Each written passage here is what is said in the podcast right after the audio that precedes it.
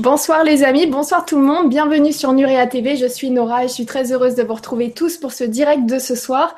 Merci énormément à tous ceux qui sont en train de nous donner un petit coup de main via euh, bah, la page Facebook, le post qu'on avait laissé, ainsi que bah, ceux qui passent directement sur le site euh, sur www.nurea.tv et qui passent par cette fameuse petite tasse. Voilà, bah, merci, merci beaucoup à vous tous et on a toujours et encore besoin de vous, donc tous ceux qui peuvent y penser et passer par là, bah, ce sera avec plaisir qu'on acceptera votre coup de main. Euh, je voulais aussi euh, passer un petit message. Donc, c'est vrai que lors des deux, trois derniers directs, enfin les trois derniers directs que j'ai fait, il y avait un cours euh, dans un des directs le chat, donc Pookie, est passé par là et buvait dans ma tasse. Donc on m'a dit, euh, on m'a laissé un commentaire, euh, on nous a laissé un commentaire avec Guillaume, Guillaume m'a répondu, nous demandant est-ce que les chats ont bien tout ce dont ils ont besoin? Parce que euh, ça fait deux trois fois qu'ils passent boire mon eau dans ma tasse pendant les directs. Donc oui, je vous rassure, les chats ont tout, tout ce dont ils ont besoin, sauf que bah, ils préfèrent boire dans la tasse, dans l'eau qui stagne dans la salle de bain, tout ça, voilà. Donc ce soir, par contre, j'ai prévu le coup parce qu'à chaque fois qu'elle arrive et qu'elle boit dans ma tasse, je ne peux plus boire ma tasse d'eau. Donc là, j'ai prévu deux tasses. Voilà, au cas où elle est de passage encore ce soir. Euh, je pense qu'elle s'est pris euh, un petit rythme comme ça. On verra bien ce soir. Voilà, merci beaucoup et ne vous inquiétez pas, les chats vont très bien. Et sinon, donc ce soir, on se retrouve non pas pour les animaux, mais pour l'humain. L'humain 2.0 en compagnie de Cyriliel. Bonsoir Cyriliel, comment vas-tu? Eh bien, bonsoir Nora, ça va, ça va? Euh, hâte de commencer ben, cette nouvelle euh, nouvelle série de, de, de, vidéos et de conférences. C'est vrai que Humain 2.0, ben, ça s'inscrit euh, complètement dans les nouvelles choses que je vais entreprendre là dans les euh, dans les mois à venir. Donc c'est vrai que j'avais à cœur de passer de ce que je faisais avant euh, à ce que je vais faire plus tard et il fallait une espèce de transition. Et Humain 2.0 ben, s'inscrit complètement dans cette transition parce que c'est pas une transition qui m'est euh, qui m'est propre. C'est une transition qui est, euh, on va dire, générale. Euh, c'est vrai que on avait attaqué notre, comment dire, notre notre collaboration sur des sujets un peu plus ésotorico, on va dire, spirituels. Et puis c'est vrai que au fil du temps, il y a eu une remise en question. C'est vrai que je m'attendais pas à tomber sur un milieu aussi déséquilibré, pour être honnête, complètement. Euh, et il était temps pour moi de, de, de switcher d'énergie, puisque euh, ce, on va dire que cette phase-là ne, euh, ne voulait plus de moi quelque part, et que moi je me sentais plus de continuer dans cette dualité ambiante, alors qu'on était supposé tomber sur des gens qui avaient fait un certain travail et qui n'étaient plus dans cette dualité, mais je me suis compris que non, c'est là qu'on va peut-être rencontrer le plus de psychorigides et même au niveau de l'auditoire, euh, je me suis rendu compte que les gens, au bout d'un moment, bon, c'est vrai qu'au départ ça s'est bien passé, tout, tout va bien, mais les gens, je pense qu'ils ont besoin de concret aujourd'hui dans leur vie, ils ont besoin de quelque chose de, euh, alors pas forcément rationnel, mais quelque chose qui va les, qui, qui, leur parle dans la vie de tous les jours et au fil des, des, des stages, au fil des, des conférences que j'ai faites, aussi au fil des consultations que je peux avoir avec euh, avec ma clientèle, euh, je me suis rendu compte que même mon discours commençait de plus en plus se concrétiser. C'est-à-dire que euh, il y a un certain vocabulaire qui commençait à, à, à être obsolète et qu'il fallait partir vers autre chose. Même si je dis en substance les mêmes choses. Je pense qu'il y, a des, choses qui sont euh, qui déclenchent les passions à partir du moment où tu utilises un certain vocabulaire, une certaine un certain savoir et la dissonance cognitive hein, qui est propre à l'ego. Et eh bien a fait que euh, il a fallu à un moment donné ben, euh, changer. Et puis c'est une bonne remise en question pour moi aussi, puisque je pense que le premier qu'il fallait remettre en question dans cette histoire, c'était moi. Je voulais éviter absolument la gourouisation. Et bizarrement, tu vois, même quand tu veux pas, quand tu enseignes la souveraineté aux gens, quand tu apprends aux gens à se débrouiller par eux-mêmes, quand tu justement tu leur montres comment ne pas tomber dans les pièges qu'il peut y avoir, dans, il on va le dire, hein, il y a des arnaques hein, dans le monde spirituel, il y a des, il y a des gens euh, qui euh, sont mal intentionnés et, et, et et, et, et, moi, ce qui m'a, c'est pas que ça m'a vexé, mais c'est que moi j'enseignais cette souveraineté-là. Mais tu ne peux pas empêcher. Alors toi, tu ne veux pas être le, le, maître, tu ne veux pas être le gourou, tu veux pas être le maître à penser.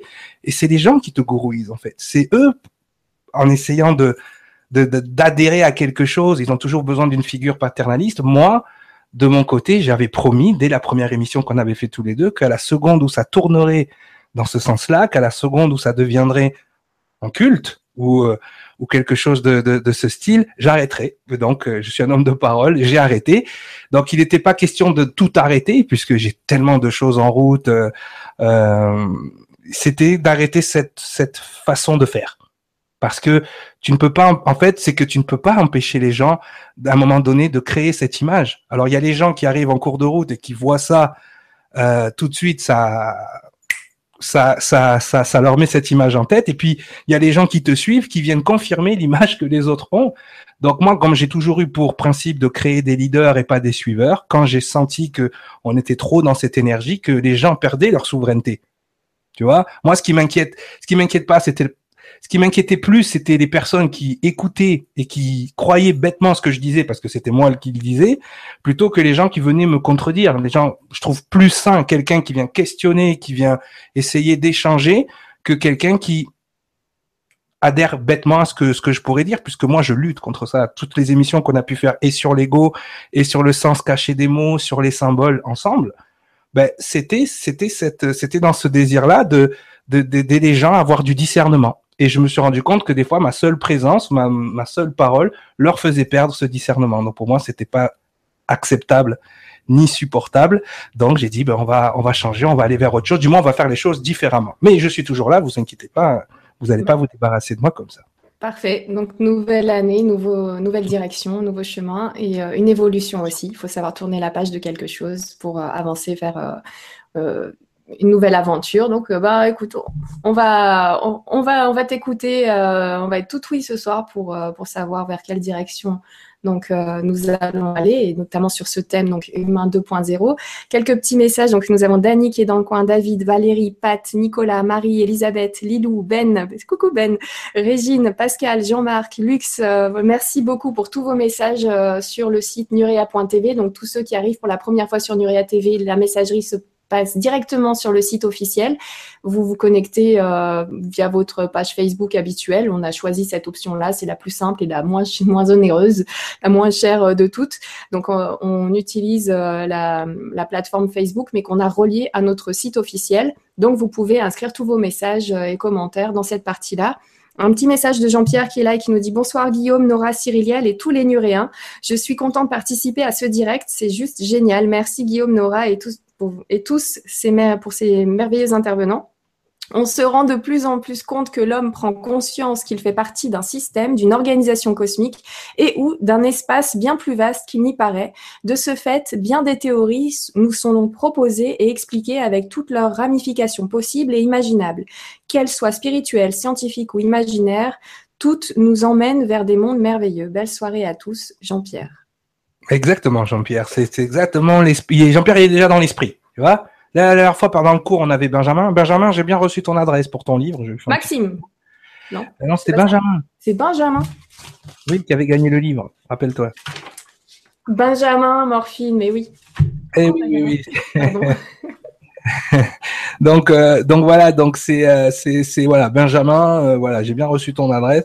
Et il y en a toujours un qui est tout de suite dans le, dans, dans le ton, hein. Mais c'est normal parce que l'énergie justement se, se met en place bien avant l'émission. Hein. hein J'ai dit que j'arrêtais les trucs. Hein. Aujourd'hui, on va aller dans le concret. On y va. Bon, mais oui, c'est vrai, Benjamin a tout à fait raison l'être humain est dans une prise de conscience. Il est un tournant au moment où, au moment où on se parle.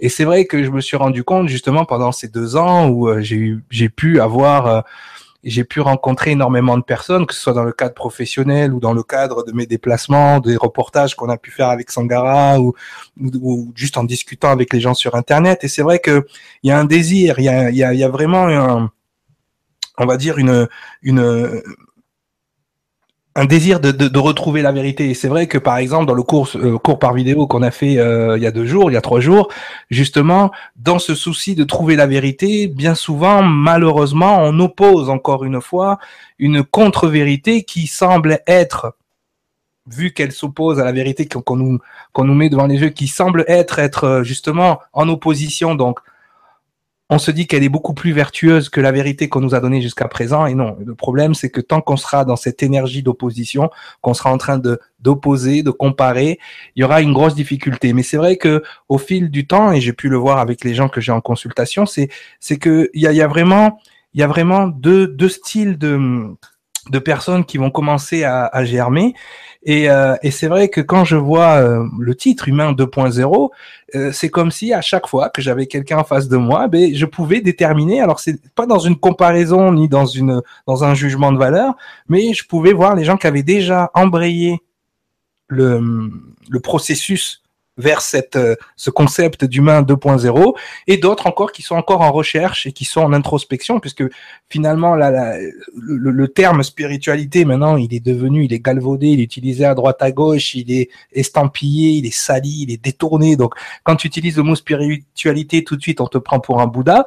Mais cette énergie euh, que les gens cherchent en fait c'est eux ils essayent de voilà, ils essayent de rentrer dans un dans un retour à, à eux et ce retour à eux, ben ils ne peuvent pas le, le, discerner tant qu'ils peuvent pas répondre à ces trois questions de base d'où je viens, qu'est-ce que je fais ici et où je vais?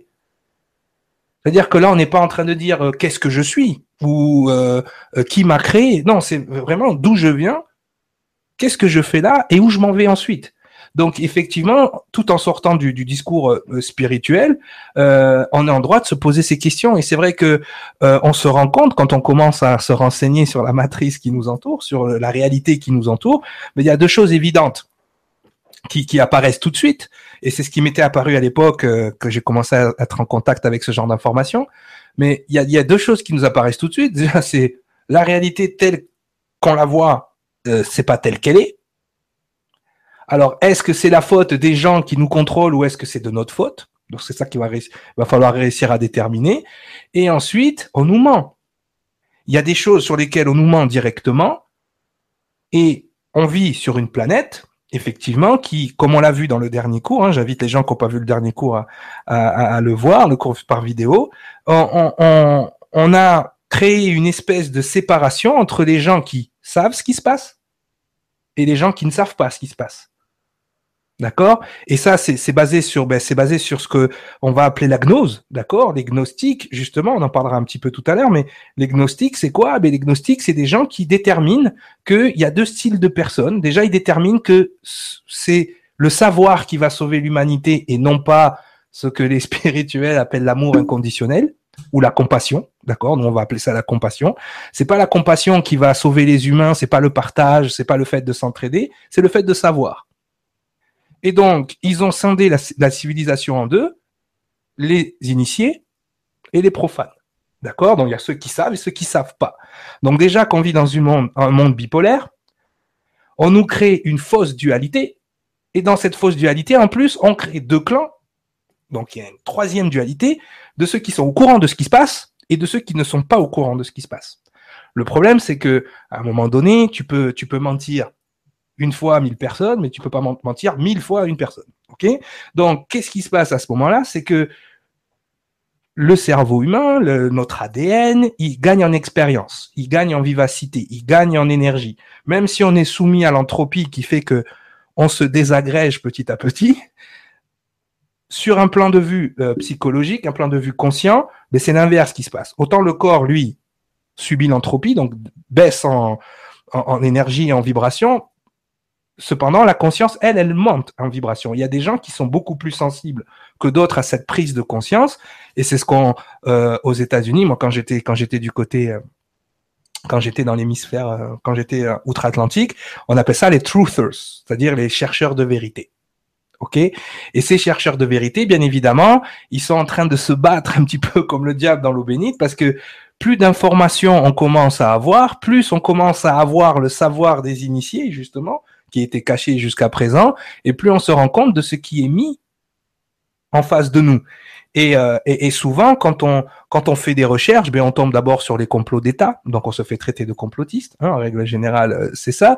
Une fois que tu rentres dans les complots d'État et que tu te traite de complotiste, ben tu te rends compte dans ces complots d'État, il y a quelque chose qui est rattaché très fortement ben, ce qu'aujourd'hui on appelle l'ufologie.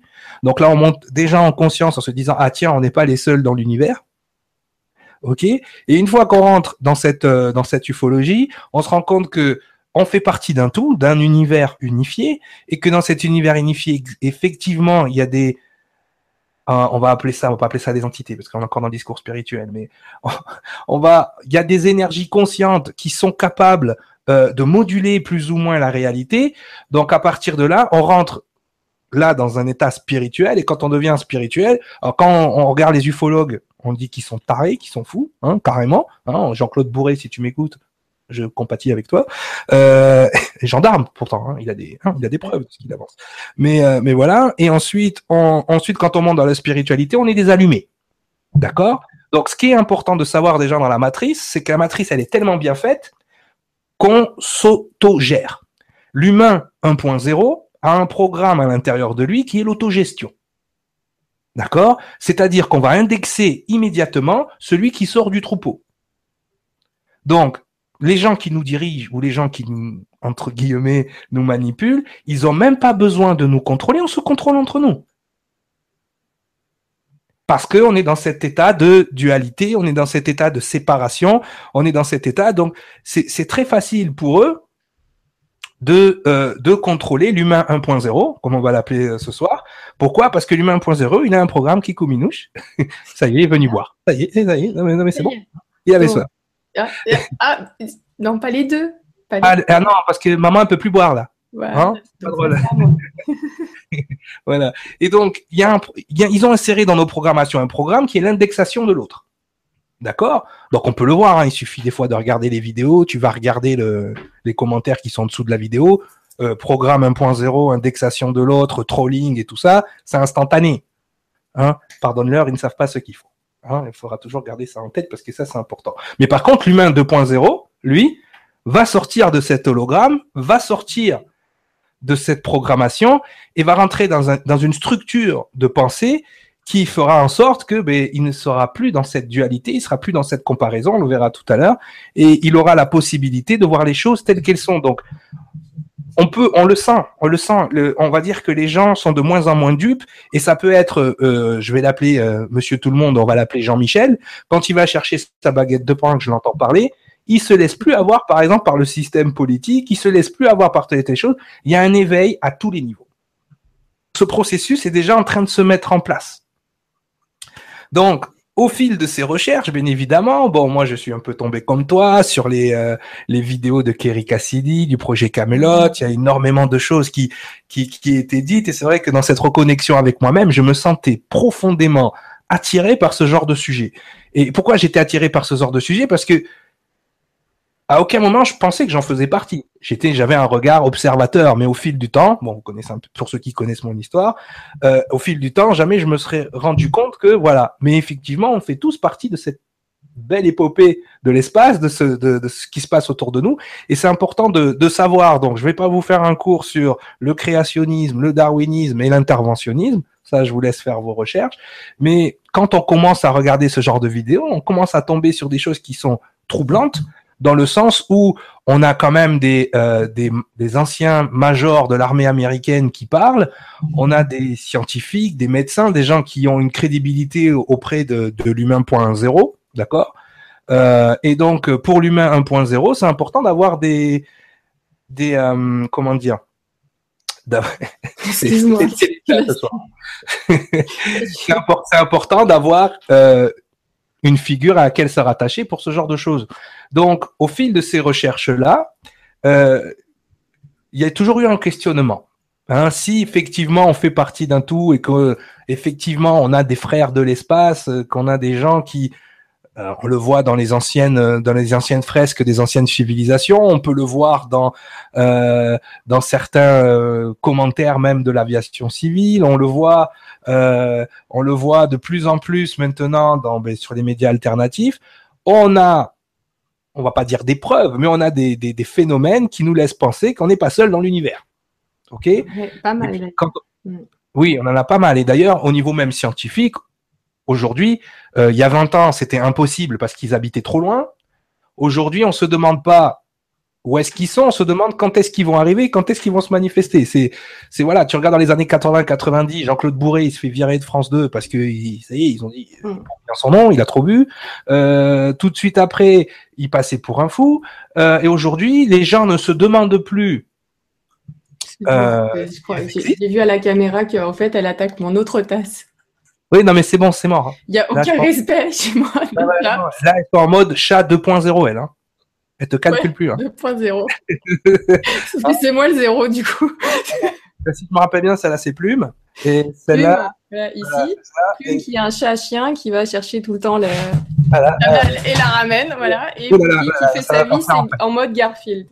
Ouais, ouais, c'est Garfield.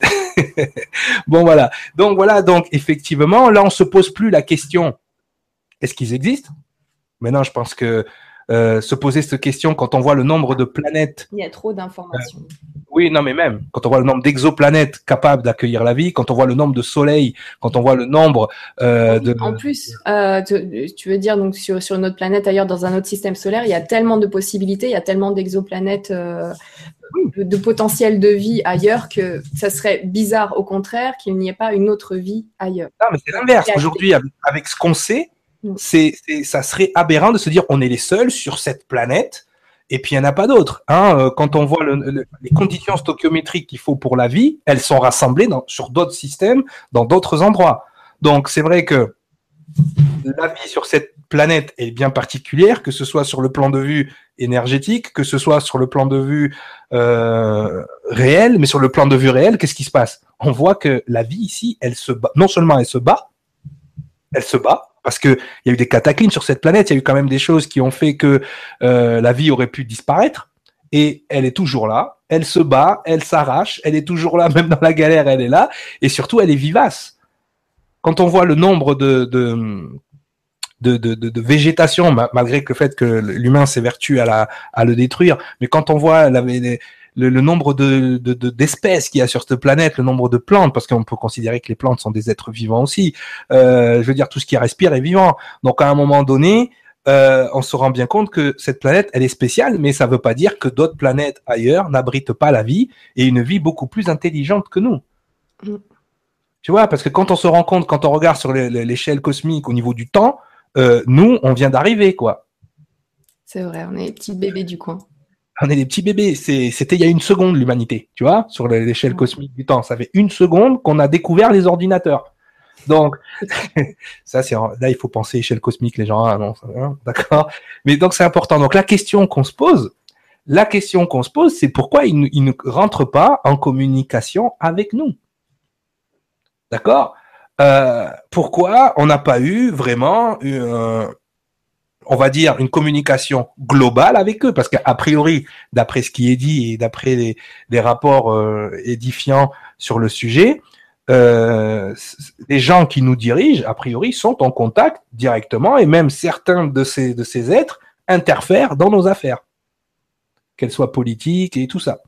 Hein, sur le nucléaire, apparemment, ils sont très pointilleux. Ok, donc pourquoi il n'y a pas une communication globale Mais pourquoi déjà on va se poser une question simple Déjà, est-ce qu'on arrive, nous, à s'accepter entre nous? Ah, Toi, t'es métis, toi, t'es jaune, toi, t'es... On est toujours dans cette euh, dualité, dans cette opposition, constamment. Hein. On se juge parce que euh, tu as parlé à la voisine, parce que tu as fait ci, parce que tu as fait ça. Et on voudrait être en contact avec des gens qui sont plus évolués que nous, qui eux certainement ne sont pas du tout dans la même structure de pensée, mais c'est comme si les fourmis se demandaient pourquoi l'être humain ne leur donne pas accès à Internet. En gros, c'est ça. Pourquoi, pourquoi on n'amène pas une télé dans une tribu de chimpanzés? Pourquoi? Mais c'est la même question qu'on se pose là si tu vois un, banc de, gendarmes ou de, de, coccinelles, tu vas aller leur amener ton iPhone pour leur montrer comment ça marche? Elles vont pas capter. Ça, c'est pas, pas fait pour ça. Elles ont pas un niveau d'évolution nécessaire pour pouvoir comprendre même notre langage. D'accord? Donc, c'est ça qu'il va falloir se demander. Est-ce qu'on a le niveau nécessaire? Et ça, c'est sans se rabaisser. Est-ce que l'humain tel qu'il est aujourd'hui a le niveau nécessaire pour rentrer en contact ou accepter la présence de ces gens-là. Apparemment, les gens qui nous dirigent, on dit on s'accepte déjà pas nous-mêmes. Enfin, Beaucoup de personnes n'acceptent déjà pas la différence, euh, autant légère soit-elle. Oui, oui. T'as une moustache, c'est bon, ça y est, t'es catalogué. Tu vois, c'est, enfin, je veux dire, c'est, c'est, ça qu'il va falloir se demander en tant qu'espèce. Est-ce que, alors c'est pas est-ce qu'on mérite qu'il nous parle, c'est pas dans, dans un sens de mérite, c'est dans un sens, est-ce qu'on est assez évolué pour ne serait-ce qu'avoir un contact? Je vois des gens qui sont passionnés par le sujet, mais qui sont dans une espèce alors de alors de temps en temps, on arrive à justement parce qu'on a énormément de d'archives sur leur présence dans les écrits sacrés anciens.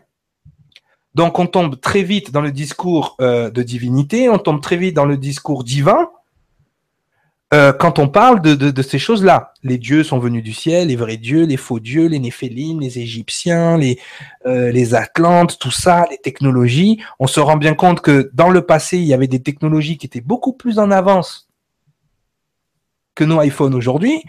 Euh, donc on, on, on, se rattache à ça. Donc souvent des gens qui vont tomber dans l'ufologie vont tout de suite basculer dans ces choses-là, ils vont commencer à vibrer dans ces fréquences-là, c'est-à-dire euh, les Anunnaki, euh, les Atlantes, euh, tout ce qui va être rattaché au serpent à plumes, au Quetzalcoatl, à toutes ces choses-là, tout ce qui va, même les vieux Zohar, les vieux Zohar hébraïques nous parlent d'êtres reptiliens, de serpents, de choses comme ça. Donc, on va se rattacher à ça. Et après, on peut rentrer très rapidement dans ce que j'appelle le délire ufologique, c'est-à-dire qu'on peut rentrer très rapidement dans une espèce de divinisation et on, ne garde plus le niveau. C'est vrai que moi, quand j'ai fait, euh, j'ai fait beaucoup d'angéologie euh, dernièrement, c'est vrai que j'avais à cœur à chaque fois de rattacher un, un discours scientifique, d'expliquer les paraboles, d'expliquer ce que ça voulait dire. À cette époque-là, ils n'avaient pas le vocabulaire qu'on a aujourd'hui.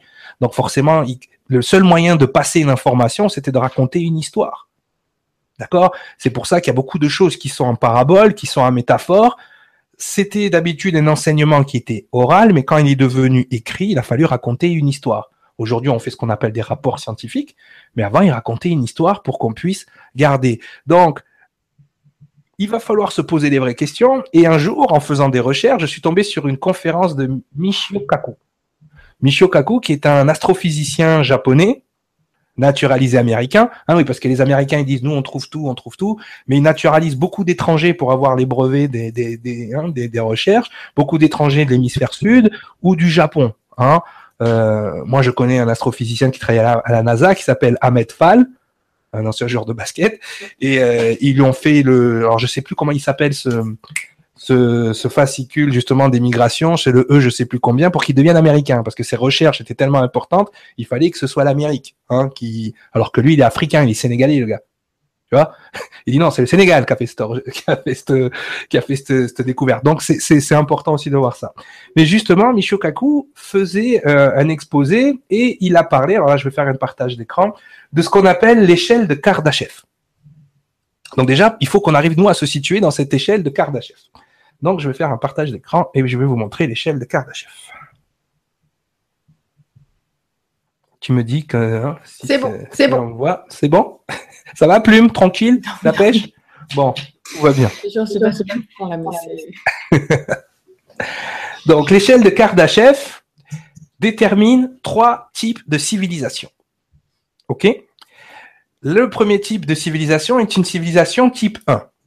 Alors, qu'est-ce qu'une civilisation type 1 Une civilisation type 1, pour résumer, c'est une civilisation qui est capable de gérer l'énergie de sa planète.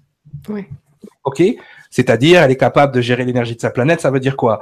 Ben, Elle est capable de gérer ben, les océans, elle est capable de gérer l'énergie solaire, elle est capable de gérer euh, les ressources naturelles de sa planète, de créer l'abondance et euh, bien évidemment ben, de la recréer tu vois, cette abondance. Donc, on est dans, dans, un, dans un type de civilisation qui est en totale harmonie avec son monde et qui est capable donc de gérer les ressources de la planète. Sur l'échelle de Kardashev, ça représente 10 puissance 16 watts en énergie. OK? Donc, on va pas rentrer dans les, dans les chiffres mathématiques, mais juste pour expliquer. Commencer à sortir justement la feuille et le stylo là.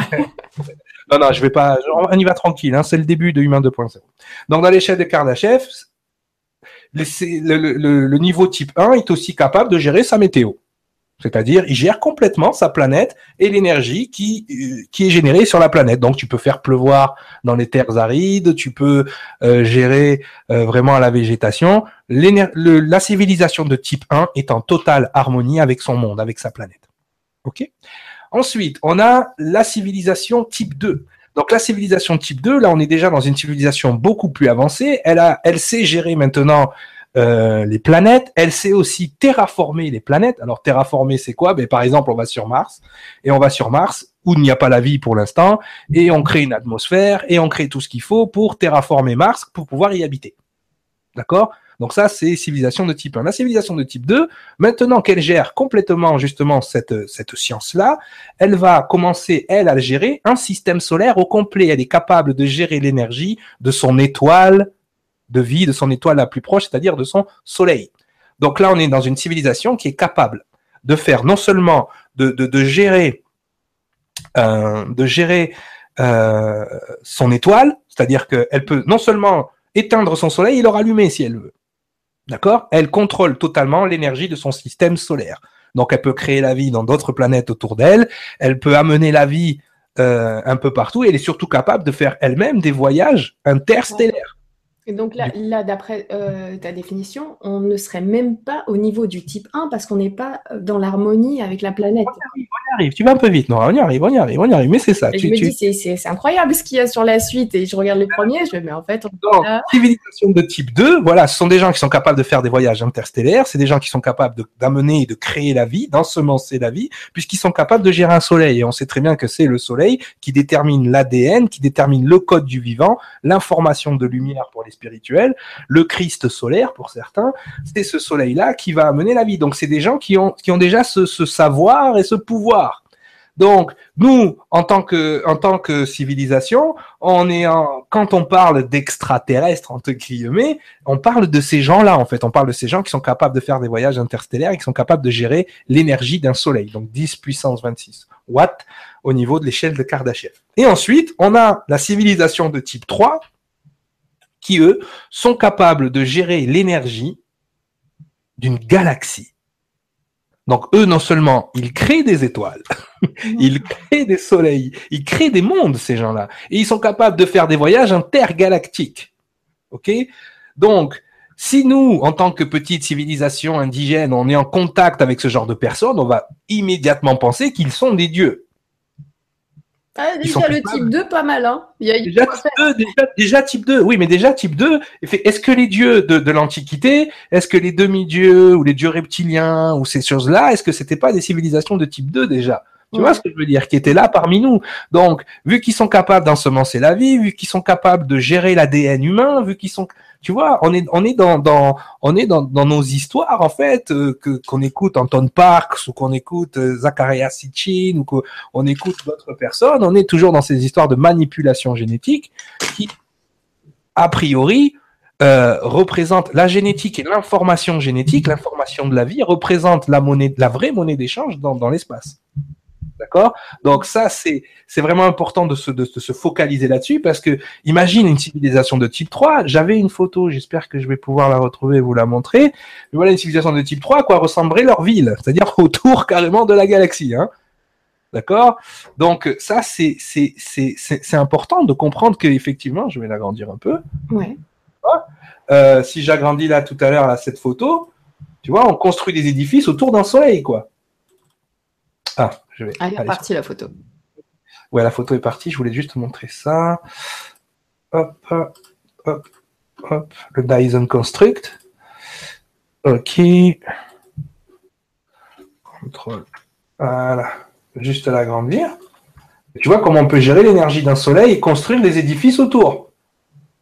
Là, on n'est pas dans le même. C'est pas trop notre technologie là. On est dans autre chose là. Ok. Donc effectivement, c'est important de comprendre. Et ça, tu l'as compris très rapidement que notre chère humanité n'est même pas un niveau type 1. On n'a pas de type. On est type 0. L'humain 1.0 n'est même pas dans le type 1. Par contre, l'humain 2.0 est en chemin vers la civilisation de type 1. D'accord? Et il y a des gens, au moment où on se parle, qui sont déjà dans cette démarche. OK? Il y a des gens qui ont fait un travail euh, sur eux, qui font un travail de recherche, qui font un travail constamment. Et on en a, on en a des éminents hein, autour de nous, qu'on regarde, qu'on lit aussi autour de nous, et qui sont déjà dans ce, dans ce souci-là. Vraiment, euh, mais de contrôle, enfin, pas, je dirais pas de contrôle, mais d'harmonie avec les ressources de la vie sur Terre. D'accord? Et ça, c'est hyper important parce que quand on regarde l'être humain 1.0, à part contrôler et gaspiller et essayer de, de détruire justement toute ressource de vie sur Terre, il fait pas grand-chose. D'accord?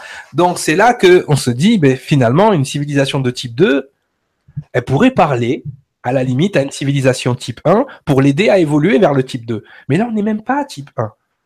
On est des chimpanzés pour eux. On est des fourmis. Donc, à la question, à la question, pourquoi ils ne rentrent pas en contact avec nous? Ben, La réponse est simple. On n'est même pas un type 1.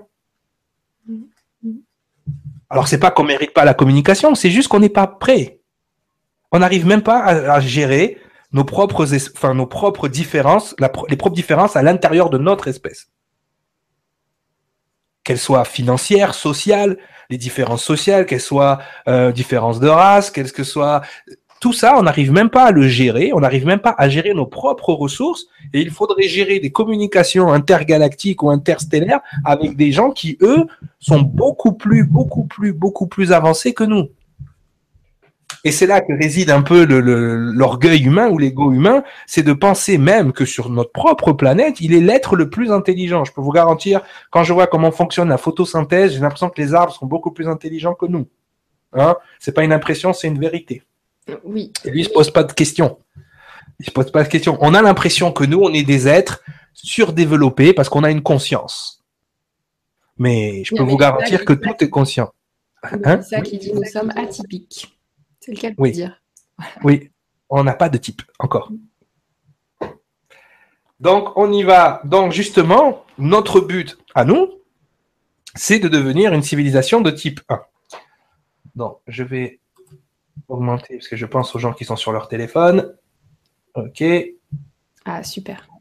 Voilà, on va augmenter un petit peu la grandeur de l'image. Donc, voilà vers quoi on aspire. Donc, gérer toutes les ressources de notre planète gérer notre météo, maîtriser la santé de la vie sur la planète, d'accord Protéger l'évolution et, maintenir l'équilibre donc énergétique du vivant et communication globale transparente. OK Donc, on va pas être trop dur avec nous-mêmes. On a déjà entrepris des évolutions de type 1. La première évolution de type 1 que vous connaissez, parce que maintenant vous l'avez tous chez vous à la maison, et c'est grâce à ça que vous nous regardez, c'est Internet. Internet, c'est un téléphone de type 1. C'est-à-dire un téléphone où on est capable de partager en temps réel de l'information directement de façon globale. OK? Donc l'Internet représente un moyen de communication type 1. Donc c'est déjà, c'est déjà une belle évolution, car pour la plupart d'entre vous, c'est grâce à Internet que vous avez les connaissances que vous avez aujourd'hui. Je parle pour les plus jeunes, hein. mais, mais c'est grâce à Internet que nous avons ces connaissances. Donc, Internet est un moyen de communication de type 1. La physique quantique est une science de type 1. C'est-à-dire qu'on avait. Et on a déjà du mal à l'accepter. Et oui, non, mais, mais on, y arrive. Mais la physique quantique est une physique de type 1, puisqu'elle prend en, en considération les, les, fonctions ondulaires et particulières, et elle prend en considération euh, que l'on fait partie d'un univers unifié. D'ailleurs, j'ai mis une photo de Nassim Aramaim, puisque Nassim Aramaim est un scientifique de type 1. Alors, il est décrié par la caste scientifique traditionnelle. C'est normal parce que l'humain 1.0 est toujours dans la dualité, l'ego et la bêtise. On va le dire comme ça. Donc, du coup, il ne pourra pas accepter tout de suite les scientifiques de type humain 2.0 comme Nassim. Puisque Nassim, avec sa théorie du champ unifié, met en lumière tout ce que je suis en train de vous expliquer.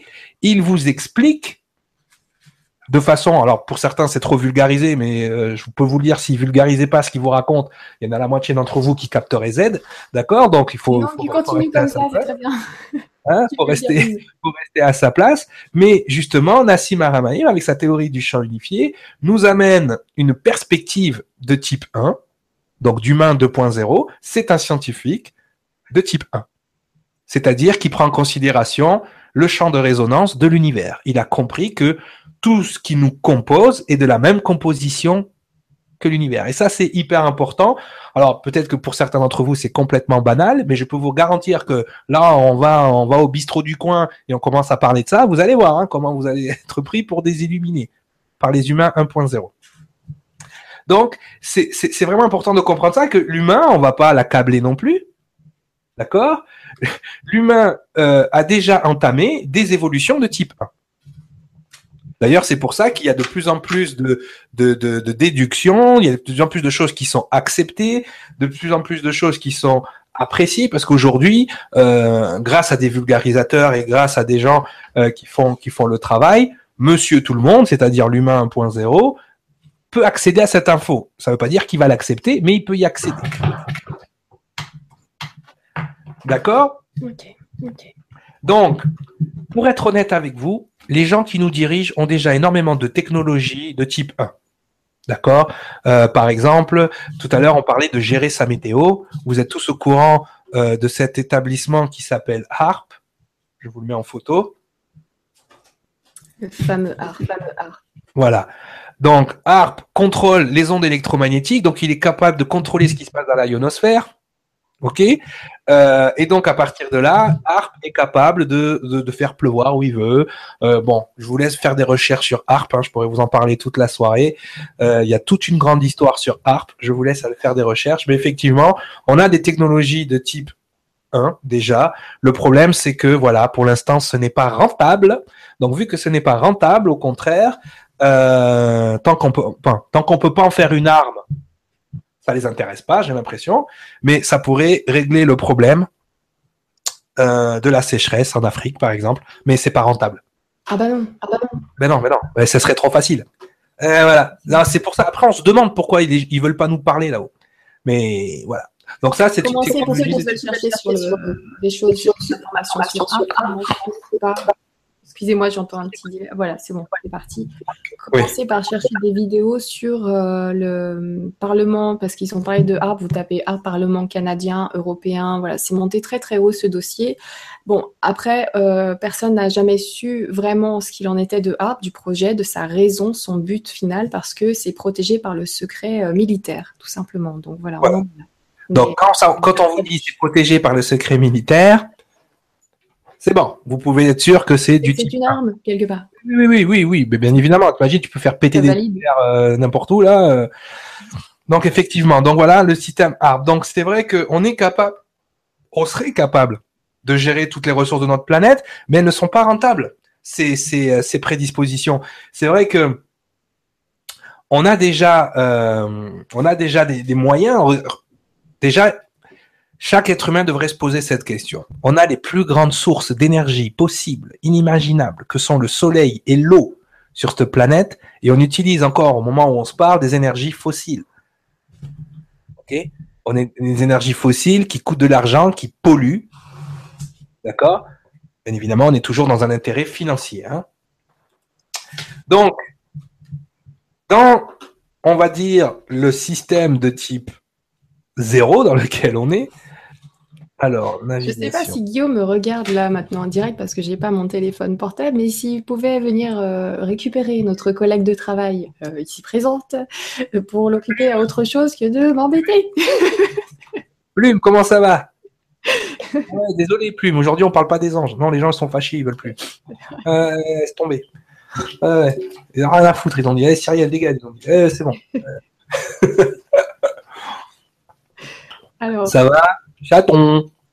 Eh ben, ouais, non, mais elle a, elle a joué avec le trou de, derrière. Ah, carrément. Non, non, mais tout la pas plus, hein, je continue. Parce que oui, après, il faut pas s'en occuper. Certainement des questions.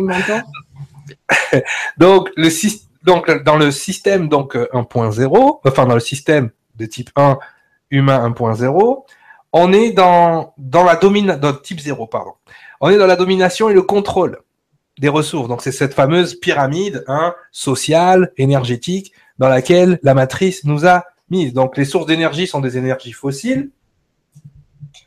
Alors qu'aujourd'hui, en ce moment, on a énormément d'énergies renouvelables qui sont mises en place sur la planète. D'accord? Il y a euh, énormément de choses qui peuvent, euh, sans polluer et sans coûter d'argent aussi, surtout. Ah, mais c'est ça le problème, c'est que ça rapporte pas d'argent du coup. Mais qui pourrait nous permettre de survivre sur, sur la planète sans l'affecter. Ouais. C'est-à-dire qu'aujourd'hui, tout ce qui nous, tout ce qui est énergie, ben, quelque part, à un moment donné, ben, ramène de l'argent à certaines grosses compagnies, mais affecte aussi ben, euh, notre évolution vers le type 1, vers une harmonie avec la planète.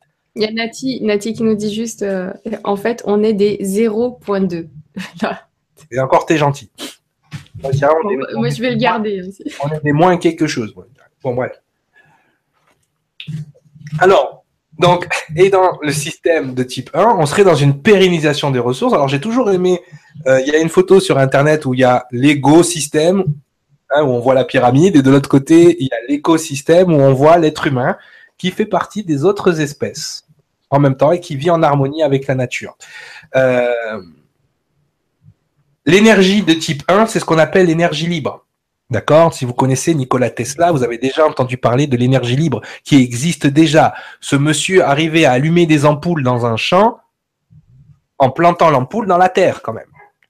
Il avait créé un système d'énergie libre gratuit pour tout le monde qui résoudrait complètement euh, la différence entre le tiers-monde et le nouveau monde. D'accord? Ou le, pays, ce qu'on appelle les pays développés. Les pays qui se sont développés, on le verra tout à l'heure, grâce au tiers-monde.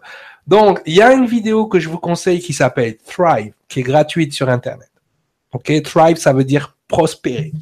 Et il y a une vidéo, et d'ailleurs où Nassim est là, dans cette vidéo, et il explique comment, justement, on pourrait, en utilisant l'énergie du Thor, le Thor c'est le champ électromagnétique de la planète, on a tous un Thor autour de nous, on pourrait faire prospérer la planète sur ce principe unique de résonance et ce principe unique d'énergie, de champ d'énergie qui est autour de nous. D'accord? Au moment où on se parle, l'être humain pollue, pollue le champ d'énergie. Euh, il y a beaucoup de personnes qui pensent que Thrive, justement, c'est euh, quelque chose de sectaire. Ils ont accolé l'image oui, oui, oui, oui. pourquoi? Alors, parce que, bien évidemment, euh, on va pas se mentir, euh, ils sont arrivés avec euh, avec avec ces idées-là. Ils sont arrivés avec ce cette cette et, bien évidemment, mais même moi, Nora à la seconde où j'ouvre ma bouche, on dit que je suis un gourou de secte. C'est ça. Tu vois ce que je veux dire? Des gens ont un programme dans la tête. Ils ont un programme dans la tête où à partir du moment où tu commences à avoir ce genre de discours, tu commences à essayer de créer un mouvement qui fait avancer les choses. Eh bien, il y a les gens qui nous dirigent ont mis un système en programme. Je vais même te faire rire. Une fois, en, en rigolant, je suis allé sur un site pour voir à peu près ce qui était considéré comme dérive sectaire. Et euh, dans la plus les, les, les, dans la liste des dérives sectaires, bien évidemment, moi je les ai toutes, hein, parce que tu vois, c'est normal, hein, c'est je, je, je scientifise la, la, la, la, spiritualité, donc à partir de là, ça y est, c'est fini. Mais parce qu'on a eu des, des hurluberlus comme Raël ou des gens comme ça qui, qui sont partis un peu en sucette.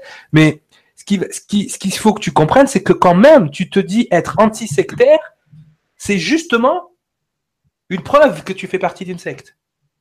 C'est-à-dire que tu t'en sors plus, quoi.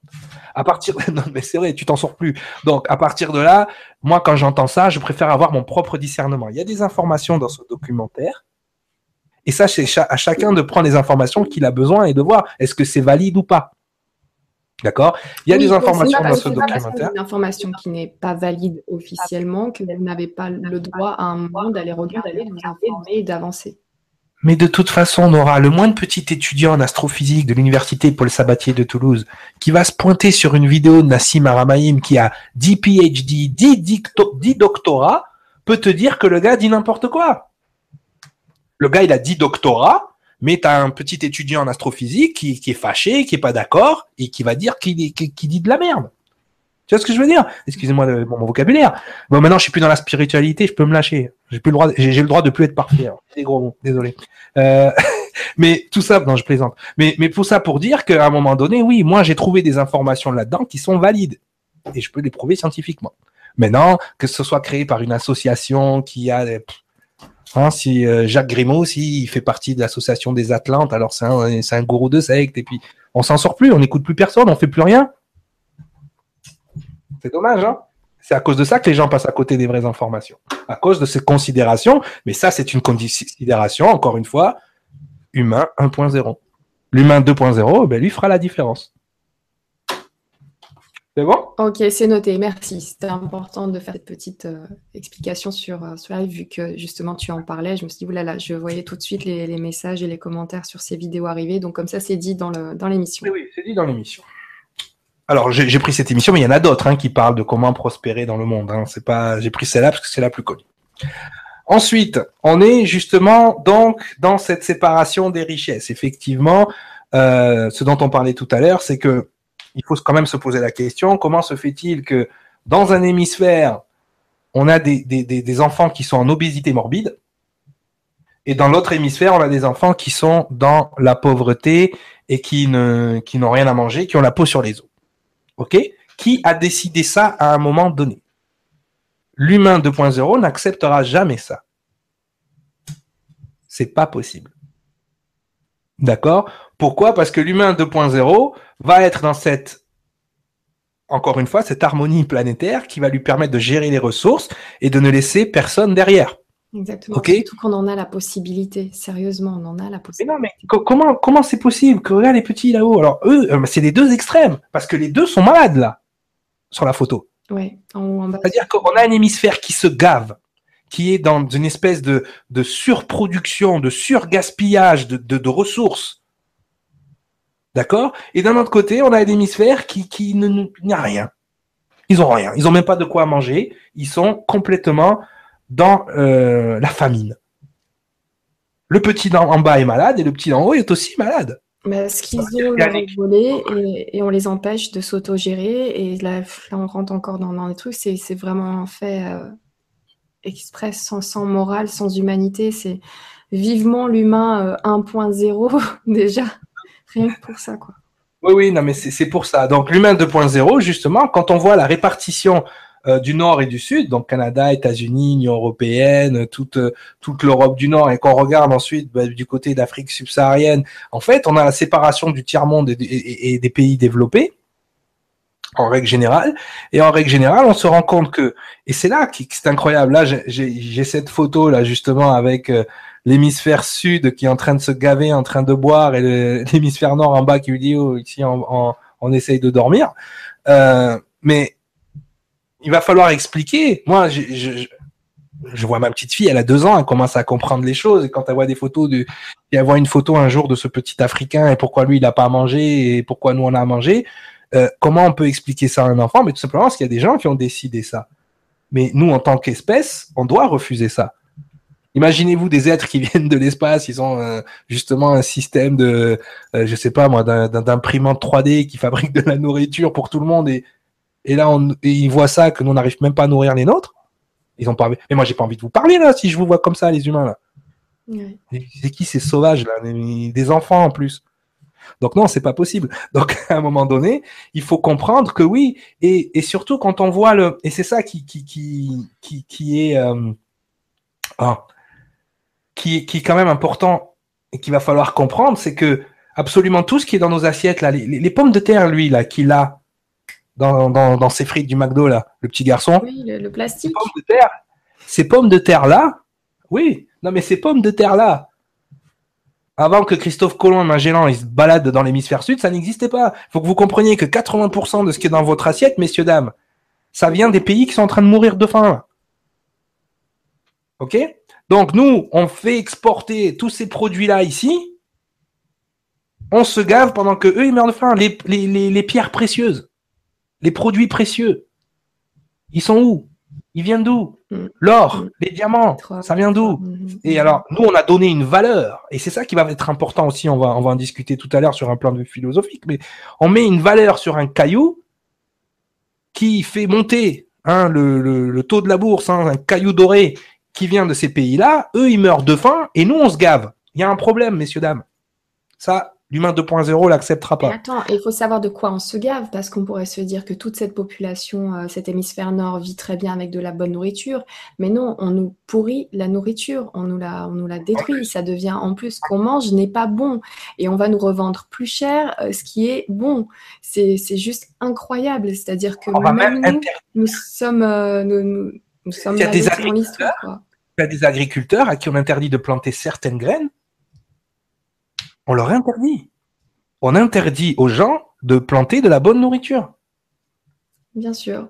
Et il faut absolument que ce soit des graines qui viennent de chez Monsanto, qui, euh, eh oui, oui, oui, t'as tout, as tout toujours acheté chaque année et, et, ainsi de suite. C'est que pour l'argent, pour mais vraiment l'argent est, est, au premier plan en ce moment sur la, la, planète. En tout cas, ceux à qui on a donné le pouvoir de, de gérer cette planète, ça ne passe que par l'argent. Donc, il va falloir remettre euh, l'humain en avant pour essayer d'évoluer euh, Exactement. Et surtout, surtout, tu as, tout à fait raison, c'est mettre l'humanité en avant. C'est-à-dire que ce qui se passe à ce moment-là, c'est que on le voit là, même en France, on risque d'avoir un président qui arrive du monde de la banque. Messieurs, dames, là, pour ceux qui ont l'intention de voter Monsieur Macron, hein, euh, c'est un Rothschild, le gars. C'est un banquier. OK? Donc, il faut que ça stoppe à un moment donné. On peut plus laisser l'humanité dans cet état-là, dans des plans de vue financiers. Pour devenir une civilisation de type 1, il va falloir enrayer ça, alors qu'on en a les moyens de le faire. Hein. Si on vit dans l'excès dans un hémisphère et que l'autre hémisphère est dans euh, est dans la famine, il y a un problème. Mais ce problème-là, on l'accepte tous. Hein. On a on a plusieurs moyens, notamment. Donc c'est vrai que nous, nous avons des poly, enfin, présidentielles qui se prépare là, qui se met en place en France. Après, on est regardé euh, partout à travers la planète. Donc, il y en a qui ne ah. sont pas en période d'élection. Donc, c'est vrai qu'on peut agir déjà en choisissant une personne qui a plus cet esprit donc de, de, de mettre la planète en avant et l'homme euh, juste après. Voilà, déjà mettons la planète en avant. Sans planète, on n'est pas là. Voilà. Donc, euh, c'est un, un, petit peu la base. Mais après, on a un autre moyen pendant toute l'année de faire attention, c'est euh, bah, ça s'appelle une carte bleue. Voilà, mmh. Justement, ça permet d'utiliser le, le, pouvoir qui sert à certains justement de nous contrôler et de choisir les bonnes actions. Bien sûr, c'est difficile parce que certains essayent de mettre en place des, des nouvelles choses, des nouveaux moyens de, de pouvoir vendre et produire, des, des, agriculteurs qui ont de très belles idées. C'est pas évident, mais si jamais vous tombez sur quelqu'un qui est proche de chez vous ou sur un site qui s'organise pour faire ça, ça ou ça, de temps en temps, euh, voilà, un petit coup de main, puis on s'y met tous petit à petit. Vous avez bien vu dans les casinos, euh, les, différents euh, Auchan, autres, voilà, toutes les marques, les, grandes distributions, qu'on trouve de plus en plus d'articles bio, de produits bio. Donc c'est bien parce qu'il y a une volonté de, des consommateurs d'avoir cette qualité-là. Donc continuer, continuer. Alors ça, c'est la version longue du, du, système, mais ça aide, ça, ça fait avancer les choses. Donc voilà, petit message personnel. Non, mais c'est parfait. Il est parfait ton message parce que c'est exactement ça l'esprit de, l'émission de ce soir. C'est qu'effectivement, on a les moyens à notre niveau d'interagir. De, euh, il faut il faut être lucide. D'accord? Et on voit de plus en plus, et on le voit, alors même si on rentre dans les extrêmes, on verra tout à l'heure avec le mouvement végan, mais même si on rentre dans des extrêmes, on est dans une volonté que ça s'arrête. Et cette volonté-là, elle est, elle, elle est toujours bonne à prendre, même si elle est maladroite, euh, on le verra tout à l'heure, parce qu'elle est toujours faite dans un esprit euh, d'humain 1.0, dans, dans, un esprit de dualité, de combat, d'opposition. Mais euh, je sais plus si c'était un footballeur ou c'est Eric Cantona qui disait ben, allons dans les banques, on sort tous notre argent, vous allez voir. Hein, les, systèmes de les systèmes de boycott, par exemple, sont des systèmes pacifistes, justement, qui permettent tout de suite. De Si vous leur tapez dans le porte-monnaie, c'est là que vous allez leur faire mal, messieurs, dames. Donc, Il y a euh, Lux qui dit oui, Nora, le pouvoir, on le récupère à la source par la bourse. Eh oui, c'est ça. Eh oui, c'est ça. Tout à fait, tout à fait. Ça des millions à avoir cette petite bourse. Et c'est vrai qu'il faut vraiment qu'on se rende compte que le pouvoir, il est de notre côté. Donc restons souverains là aussi. Exactement, souveraineté. C'est le maître mot maintenant, humain 2.0. Le maître mot de l'humain 2.0, c'est la souveraineté. Donc justement, on a un monsieur et en plus on a la chance de l'avoir en France, d'accord, qui est un humain 2.0 à ce niveau-là et qui s'appelle Pierre Rabhi. Et donc, Monsieur Pierre Rabhi, vous voyez, hein, on n'est pas perdu, on a des humains qui nous montrent le chemin. Ce ce qui m'a touché dans son discours et qui est vraiment un discours 2.0, c'est cette sobriété heureuse. Comment on va arriver à justement rééquilibrer les ressources eh bien, en étant sobre et heureux en même temps. C'est ça qui est important pour l'humain 2.0, c'est qu'il faut qu'il soit épanoui. Mais il faut qu'il soit épanoui. Euh, moi, j'ai ce mantra où j'ai dit toujours, il faut avoir envie de ce qu'on a besoin et pas besoin de ce qu'on a envie. D'accord? Et cette phrase, elle a fait écho avec les discours de, de, Pierre Rabhi. Justement, donc lui, il nous explique que c'est la beauté qui, la beauté qui sauvera le monde, c'est la générosité, le partage, la compassion, toutes ces valeurs qui amènent à une énergie fabuleuse qui est celle de l'amour. D'accord? Donc après, on pourra définir l'amour, si vous voulez, parce qu'il y a des gens qui ont une mauvaise définition des fois. Mais ce qui, justement, euh, qui, va être euh, primordial pour l'humain 2.0, c'est cette notion d'altruisme et de partage. D'accord? Donc, euh, beaucoup d'entre vous disent qu'on est géré par des, des portails organiques qui n'ont pas de compassion et qui n'ont pas d'empathie. C'est vrai. Donc, du coup, nous, c'est avec notre compassion, notre empathie, notre partage. Et comme on disait tout à l'heure, ils sont, ils sont gnosifiés. Donc, vu qu'ils sont gnosifiés, ils sont, non seulement ils n'ont pas d'empathie, mais en plus, ils disent que c'est pas l'amour et la compassion qui va sauver l'humanité, mais c'est le savoir. Et comme ce savoir, il n'y a que qui l'ont, ben, en gros, il vous dit, eh ben, crève la bouche ouverte. Hein c'est aussi simple que ça. Donc, le partage, la compassion, toutes ces valeurs qui amènent une énergie fabuleuse qui est celle de l'amour. Il y a une autre citation aussi que j'ai mis là. Il fait une, une éducation fondée sur l'apprentissage de la coopération ferait un antidote à cette compétitivité absurde qui prépare euh, un futur de citoyens dualistes. Mm-hmm. Donc, qu'est-ce qu'il dit Pierre Rabhi? Il est tout, tout à fait dans, dans, dans, la même lignée que, que, que, que j'essaye de, de vous inculquer.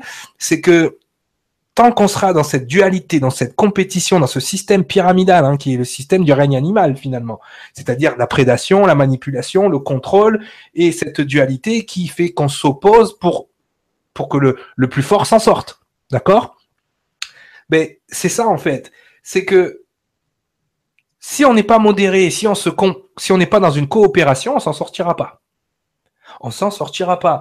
Donc effectivement, on est dans un système, l'humain 1.0, de compétitivité. Il faut être compétitif, faut faire de l'argent, faut ramener de l'argent pour vivre, faut ramener de l'argent pour avoir un statut social. On est toujours dans cette compétition et cette compétition, nous l'inculque depuis qu'on est petit. Apprenons à découvrir la puissance et la beauté de la médiation chantée par les sages de tous les temps. Il ne s'agit pas de régresser ou de manquer, mais au contraire d'assurer notre subsistance, de vivre dans l'équilibre et l'harmonie. D'accord? Donc c'est vrai que qu'est-ce qu'on apprend à nos enfants? Il faut que tu aies des bonnes notes. Parce que si tu as des bonnes notes, tu peux avoir un gros diplôme. Si tu as un gros diplôme, tu vas avoir un gros travail. Si tu as un gros travail, tu auras de l'argent. Si tu as de l'argent, tu es tranquille.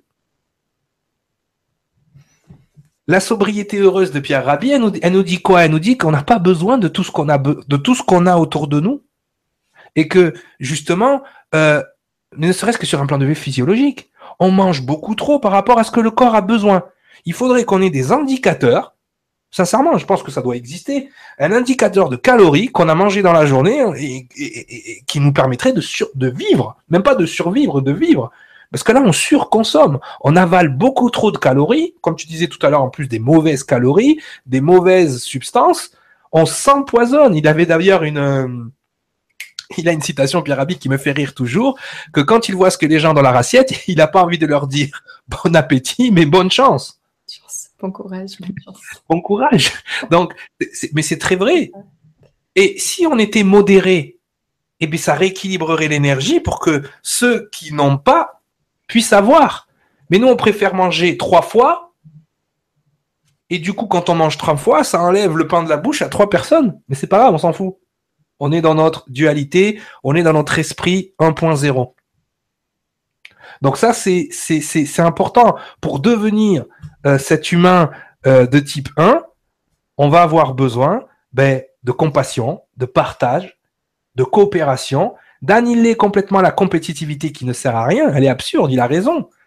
Il expliquait une fois comment avec euh, euh, un grain de blé, on pouvait créer 10. Quand vous plantez un, point de gré, il y a 10, il y a, il y a, il y a, il y a 10 euh, je sais plus comment ça s'appelle, là, le, 10 épis qui poussent.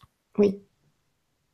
Et donc, tu as une centaine de grains de blé, et ainsi de suite. Eh ben oui, et ainsi de suite. Donc, donc l'humanité, et c'était un peu le langage, euh, c'était un peu ce qui était dans dans l'énergie du reportage Thrive, euh, c'est que on pourrait vivre l'abondance. C'est le seul message que vous devez euh, retenir de ce, de ce reportage, c'est que on peut vivre en abondance, on peut prospérer à partir du moment où on a envie de ce qu'on a besoin et pas besoin de ce qu'on a envie. Et la matrice complète a été créée pour vous créer des envies qui n'existent pas.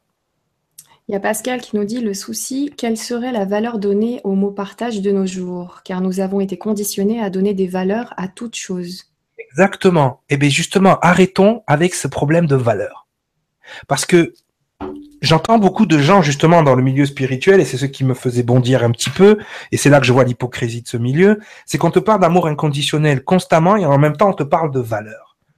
Est-ce que tu peux avoir des valeurs, aussi nobles soient-elles, et être dans l'amour inconditionnel? Pose-toi juste question. Non. Parce que tout ce qui est valeur est quantifié mes valeurs sont meilleures que les tiennes. On donne une valeur monétaire à quelque chose. On donne une valeur écrite à un autre truc. On donne toujours, à partir du moment où quand tu quantifies, t'es pas dans l'inconditionnalité. Quand c'est inconditionnel, c'est inconditionnel. D'accord? Donc, ce qu'il va falloir comprendre, on le verra tout à l'heure, mais c'est une très bonne question. Je vais, euh, je vais y répondre avec euh, pas le prochain, la prochaine diapo, mais celle d'après. On verra que on sera plus dans un système d'opposition de valeurs. On sera dans un autre système dans le système de type 1. Donc justement, il y a aussi des associations de type 1 qui existent déjà. Euh, d'ailleurs, euh, mon mouvement Estime sur Internet va rentrer en contact très rapidement avec eux pour, pour une interview. J'ai vraiment envie que les gens, beaucoup de gens les connaissent déjà. Rémi Gaillard euh, fait souvent le, fait souvent le, la pub de cette association. L'humain de type 2.0, va reconnecter complètement avec la nature et le monde animal. Parce que c'est le détachement du monde animal aussi qui nous a fait perdre nos valeurs. Alors, c'est vrai que nos valeurs, qui nous a fait perdre le contact avec la planète, du moins. Euh, L'humain 2.0 aura un côté chamanique un petit peu, c'est-à-dire qu'il aura un côté très proche de la nature, parce que il faut comprendre que la planète est un être vivant. Qu'on n'a pas assimilé ça dans nos têtes, ça ne marchera pas. Il faut qu'on la traite pas comme un animal, mais comme un être vivant. Et euh, ce qu'on fait en ce moment, c'est pas du tout la traiter comme un être vivant, on l'exploite comme une source d'énergie. Ok? C'est un échange qu'on a avec la planète. Quand vous crachez votre dioxyde de carbone, elle vous le rend de l'oxygène. Il y a un échange avec cette planète. Ok? C'est pas juste nous qui tirons toutes les ressources. De toute façon, au moment où on va atteindre le seuil critique, la planète a un système d'autodéfense. Reset vous n'existez plus. Alors c'est vrai que j'en vois beaucoup qui sont inquiets du réchauffement, qui sont inquiets de la pollution, qui sont inquiets du plastique, qui sont inquiets de tout. Je, je peux vous garantir que la planète, elle a vécu des choses beaucoup plus graves que votre petite pollution à deux balles. Mais si vous continuez, coup de balai. Alors, déjà, inquiétez-vous de comment vous, vous vivez, de comment vous faites les choses. Et la planète, elle sait s'occuper d'elle-même. Cependant, nous, on doit être dans ce rapport d'échange et d'harmonie avec elle. D'accord? Et on voit la façon dont, sont traités les animaux, bien évidemment. Alors, l'humain 2.0 sera pas forcément végan, comme certains euh, l'espéraient, mais comme je dis toujours, l'humain 2.0 respecte ce qu'il mange, donc ce qu'il mange le respecte. Ça, c'est une phrase d'un sage aborigène d'Australie, à qui j'ai expliqué le véganisme un jour et qui a éclaté de rire. Il m'a fait, vous avez vraiment des problèmes de riches. Il dit nous, il dit nous, quand on mange même un animal, on prie l'esprit de l'animal. En fait, en gros, il m'expliquait qu'il respectait. Et en fait, comme tu l'as très bien dit tout à l'heure, vu qu'on ne respecte pas la nourriture, on la modifie, on la, on, l'empoisonne quelque part, ben, la nourriture ne nous respecte pas. Donc effectivement, cependant, il y aura une grosse prise de conscience sur le traitement du vivant. Et là, je veux que les gens, ils arrêtent leur hypocrisie parce que le vivant, c'est pas juste les vaches, c'est pas juste les poissons, c'est pas juste les cochons et les agneaux dans les abattoirs. Le vivant, c'est l'ensemble du vivant. D'accord? Les plantes sont maltraitées. D'accord? Alors quand vous mangez bio et que euh, vous allez acheter vos trucs à, à Biocop ou je ne sais où, euh, la plante a été maltraitée puisqu'elle n'a pas été respectée, quoi qu'il arrive à tous les niveaux. Donc, il va falloir comprendre, avoir une prise de conscience. C'est vrai que le, le, moi, ce qui me tient à cœur là, dans l'instant, parce que c'est le plus urgent, c'est justement l'éthique et des abattoirs des animaux. Ça, c'est l'une des premières des choses, parce que si on ne respecte pas le vivant autour de nous, encore une fois, vous êtes un être évolué qui vient sur cette planète et vous voyez comment les choses sont faites, vous n'avez pas envie de parler aux sauvages là, parce qu'on se comporte vraiment comme des sauvages. Ok? Donc, il y aura une reconnexion avec la nature et une reconnexion avec l'animal, avec l'humain 2.0 qui va l'éduquer aussi dans cette harmonie de ressources. Parce qu'il suffit juste de regarder comment les animaux se comportent avec la terre aussi pour savoir justement, c'est eux les premiers éducateurs à ce niveau-là, ils sont beaucoup plus intelligents dans leur perspective et dans leur façon d'évoluer dans la nature que nous. Même s'ils n'ont pas l'âme et la conscience humaine que nous on a, ils ont un niveau vibratoire, ils ont un niveau de connexion avec l'ensemble dont on pourrait s'inspirer. Les animaux n'ont pas de langage, ils se parlent par télépathie, en règle générale. Hein. Donc, pourquoi ils ont cette télépathie? Parce qu'ils ont cette connexion avec le champ unifié de la planète. À nous de reconnecter avec ce champ unifié, et ça passe par respecter le vivant. Donc, l'humain 2.0 respectera ce qu'il y aura dans son assiette et respectera surtout le vivant, mais dans son ensemble. D'accord? Il n'y a pas que les animaux. Hein. Il, y a, vraiment tout, le monde vivant à respecter. Donc, justement, on en parlait tout à l'heure. J'ai essayé de faire une petite, euh, euh, comparaison euh, pour vous montrer, la différence qu'il va y avoir entre l'humain 1.0 et l'humain 2.0. Donc, l'humain 1.0, sa particularité, c'est la dualité.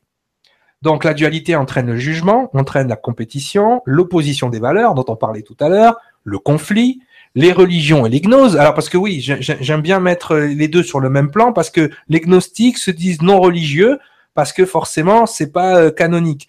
Mais je suis désolé les gars, à partir du moment où vous avez des, rituels, vous avez des rituels ésotériques, vous avez euh, vous priez des énergies ou des divinités, c'est pour moi c'est une religion. À partir du moment où en plus votre gnose sépare les gens, ben, pour moi c'est une religion.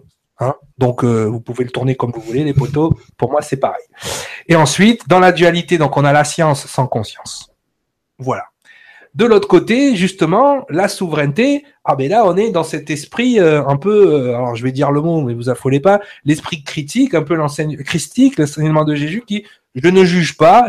Donc il y a le non-jugement, il y a la coopération, il y a la vertu. Donc la vertu opposée aux valeurs. Tu vois, la souveraineté amène la vertu. Alors que la dualité. Oui, oui, je te zoome. Excuse-moi. Zoom. Un petit peu. Tu vois, le, l'énergie de non, de, de non-dualité amène la vertu au lieu d'amener des valeurs. D'accord? Souvent, les gens sont rattachés à leurs valeurs. Moi, ce n'est pas dans mes valeurs. Donc, comme ce n'est pas dans mes valeurs, je te rejette parce que toi, tu n'as pas les mêmes valeurs que moi. est-ce qu'on peut être plus dans la dualité que ça? Non. Et même si tes valeurs sont nobles par rapport aux miennes, elles nous divisent. Alors que la vertu, c'est pour tout le monde. D'accord? La vertu, c'est pour tout le monde. Ensuite, les conflits. Donc, en face, on a le pardon, on a l'énergie de pardon, on a la conscience et on a la science unifiée. D'accord? Donc, le côté souverain, hyper important, c'est ça qu'on va développer ensuite euh, à la fin. Mais ce côté souveraineté chez l'humain 2.0 est hyper important. Ok? Parce que ce qui, le, le, cancer de notre, de notre humanité, c'est cette dualité. Et pour sortir de cette dualité, effectivement, il faut rentrer dans une énergie de souveraineté, de non-jugement. C'est très compliqué. Au moment où je vous parle, il y en a certains d'entre vous, ils disent, il est taré celui-là. Donc, humain 1.0. Tant pis. Comme j'ai dit dans mon dernier message, c'est pas qui même me suit, hein, c'est qui peut me suivre parce qu'on va rentrer dans, une énergie où toute la vision de ce que vous avez aujourd'hui va sortir. Même votre vision du couple, on en parlera tout à l'heure, mais le couple 2.0 n'aura rien à voir avec le couple 1.0. C'est pas possible, ça ça marchera pas. Pourquoi il y a autant de couples qui ne fonctionnent pas, ou ça part en live, ou c'est n'importe quoi C'est à cause de ce jugement, c'est à cause de cette compétition, de la comparaison, les conflits, les différences de religion. On est toujours dans le même, l'opposition des valeurs. Oui, mais moi chez moi, on ne veut pas éduquer comme ça. on est toujours dans la programmation. L'être souverain n'aura pas ces considérations-là. On verra ça un petit peu plus tard si vous avez des questions sur le couple 2.0. Donc, tout ça pour dire, là on en revient à Nikola Tesla, justement, et son énergie libre. Donc, si vous ne connaissez pas Nikola Tesla, parce que Nikola Tesla, à part certains euh, euh, électriciens, il n'y a pas grand monde qui connaît, mais Nikola Tesla est peut-être à l'origine de toutes les grandes révolutions technologiques qui sont à la maison chez vous. D'ailleurs, certains le soupçonnent de venir d'ailleurs. Il s'est fait voler tous ses brevets par le gouvernement américain. Il est mort dans une chambre de New York complètement inconnue. C'était l'ennemi juré, enfin l'ennemi juré. c'était le comment dirais-je? quelque part de l'économie. Oui de l'économie et de Thomas Edison. avec l'idée de rendre l'énergie et en plus avec la possibilité ce qu'il a trouvé de rendre l'énergie euh, gratuite il y avait il y avait Thomas Edison avec son, son courant continu puis lui il arrive avec son énergie euh, courant alternatif il a dit ah merde ah ouais, on pourrait donner l'électricité à tout le monde. Et Thomas Edison, qui était à l'époque le, le, le, le, grand maître, et, et en fait, c'était, on, on, tombe encore dans des conflits d'intérêts euh, un petit peu financiers, mais il s'est dit, lui là, il va me faire passer pour un idiot. Bah, euh, crois-moi, Thomas Edison, si tu m'écoutes, n'importe où d'où tu es, t'es un idiot. c'est pas parce que voilà, c'est pareil. T'es quand même passé pour un idiot. Donc voilà, donc euh, le, toutes les, théories justement de, de Nikola Tesla euh, ont, trouvé, eh bien, en, fait, ont trouvé une existence puisque il a réussi, grâce à ces fameuses antennes Tesla, à créer l'énergie libre. Donc, il, il, avait même dit lors d'un d'un banquet, un jour, j'enverrai des images en Australie à partir d'un objet avec un écran et j'enverrai des images de l'autre côté de la planète. Et les gens se sont foutus de sa gueule, alors qu'aujourd'hui, on fait, on fait une webcam, toi et moi, et tous les gens nous regardent chez eux. Donc voilà. En Australie, nous avons des auditeurs en Australie. Voilà, Nicolas Tesla, si tu m'écoutes, t'étais pas fou, c'est eux, ils ont rigolé pour rien. Hein voilà. Donc, et Nicolas Tesla, sa plus grande citation, c'est si vous voulez trouver les secrets de l'univers, pensez en termes de fréquence d'énergie et de vibration. Aujourd'hui, si tu as ce discours-là, dans le monde spirituel, on te prend pour un fou. On te dit, hey, t'es, dans une secte. Là, on a des plus grands scientifiques que le monde est connu. Mhm. donc, si vous voulez trouver les secrets de l'univers, pensez en termes de fréquence, d'énergie et de vibration. L'humain 2.0 ne fonctionnera que dans ces termes-là. C'est-à-dire qu'aujourd'hui, dans le monde de la thérapie ou dans d'autres mondes, on nous parle souvent de d'énergéticiens, de, fréquences, euh, de vibrations, euh, que ce soit euh, dans la numérologie, comme moi je, peux l'utiliser, ou, ou, ou dans d'autres plans, on calcule une vibration. D'accord? Les gens qui utilisent la radiesthésie parlent de l'échelle de Bovis, d'accord? Qui est encore une unité de mesure d'une fréquence et d'une vibration. Donc effectivement, on se rend compte, voilà, je vous ai mis quelques dessins, que à ce moment-là, l'humain 2.0, vu qu'il sera sorti de la dualité, il sera sorti du jugement, il aura quelque part dissous l'ego. D'accord? Ce qui est le travail de l'humain 1.0, c'est de dissoudre cet ego. Et en dissolvant cet ego, ben, il n'a plus rien à cacher. Et il ouvre ce qu'on appelle le champ électromagnétique du cœur. Alors quand vous dites ça dans le monde spirituel, vous passez pour un bisounours, mais c'est vraiment quand vous regardez le dessin ici. Je vais vous le... Hop. Ouais. Je vais l'amener là et l'agrandir. Quand le tort passe à travers le corps humain, il passe vraiment par le, champ électromagnétique, donc du cœur. Ok, ici au milieu. Donc, effectivement, quand on aura accès justement à ce champ électromagnétique, et c'est ce que les médiums font en fait, hein.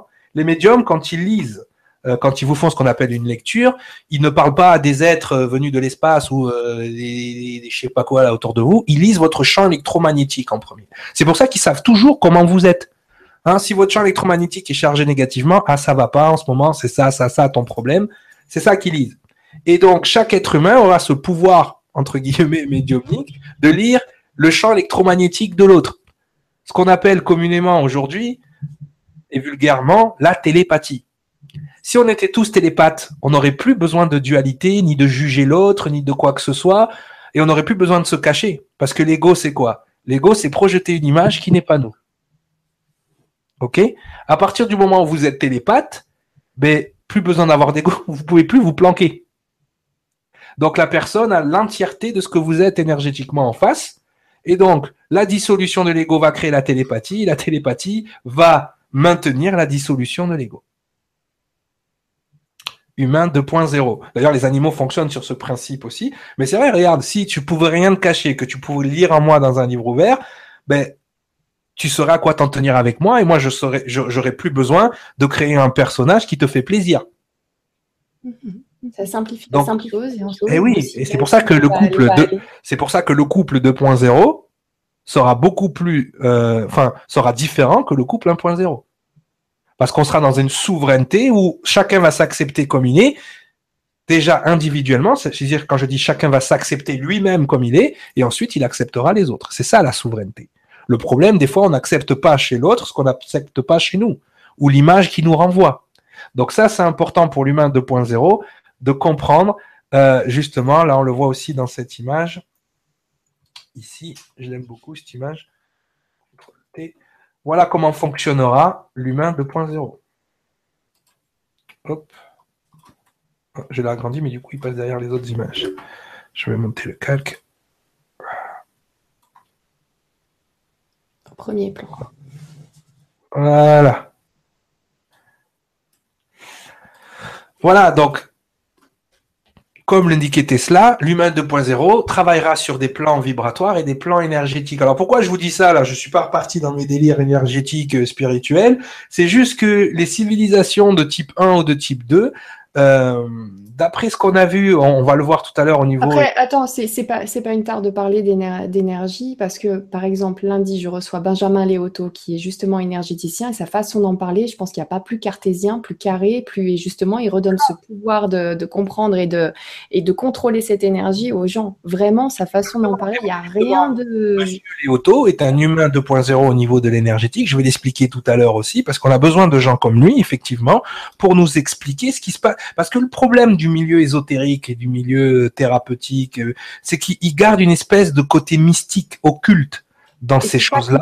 C'est pour ça qu'il se fait un petit peu taper dessus, euh, parce que justement, eh ben, tu dis que je, personne aimerait bien que ces informations restent cachées, et ne serait-ce que par le cours vidéo qu'on a mis en place, euh, rien que Moi, quand j'explique la numérologie, que j'explique, j'explique les mathématiques, l'astrophysique ah à l'intérieur, eh ben c'est ça. Mais c'est pour ça que tu lui dis, tu lui dis, Monsieur Léoto, si tu as un problème, Sangara Cyriel, il s'engage à faire tes gardes du corps.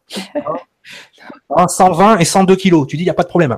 Ceux qui ont un problème, parce que il faut que ça cesse. Mais justement, on va, ça tombe bien parce que c'est exactement le, le sujet du prochain, du prochain slide. Mais pourquoi je vous dis ça? Parce que effectivement, quand on regardera tout à l'heure les, les technologies justement des civilisations de type 1 et type 2, il s'avérait, d'après certains, euh, on les appelle les, whistle, whistleblowers, c'est-à-dire qu'ils ils, euh, ils balancent des infos, que les, les, les, vaisseaux qui sont utilisés pour se déplacer sont des vaisseaux qui sont biomécaniques, c'est-à-dire qui sont quasiment vivants. Ils sont en connexion avec le pilote. Donc tant qu'on n'aura pas passé un niveau, on va dire, de type 1, voire même de type 2, on ne pourra pas avoir cette technologie. C'est-à-dire que c'est une technique de résonance. C'est-à-dire que Einstein disait qu'il n'y avait rien qui allait plus vite que la lumière. Il, mm. s'était encore planté. Il y a un truc qui va plus vite que la lumière, c'est la pensée. Et la pensée, justement, c'est ce qui véhicule et c'est ce qui euh, permet de piloter a priori les vaisseaux de, euh, de nos civilisations type 1 et type 2. Donc on, on verra ça tout à l'heure. Mais justement, très bien. Il s'appelle comment, Monsieur Léoto? C'est quoi son prénom? Benjamin. Benjamin Je suis entouré par des Benjamins en ce moment. Ah oui, moi en ce moment, Benjamin, voilà.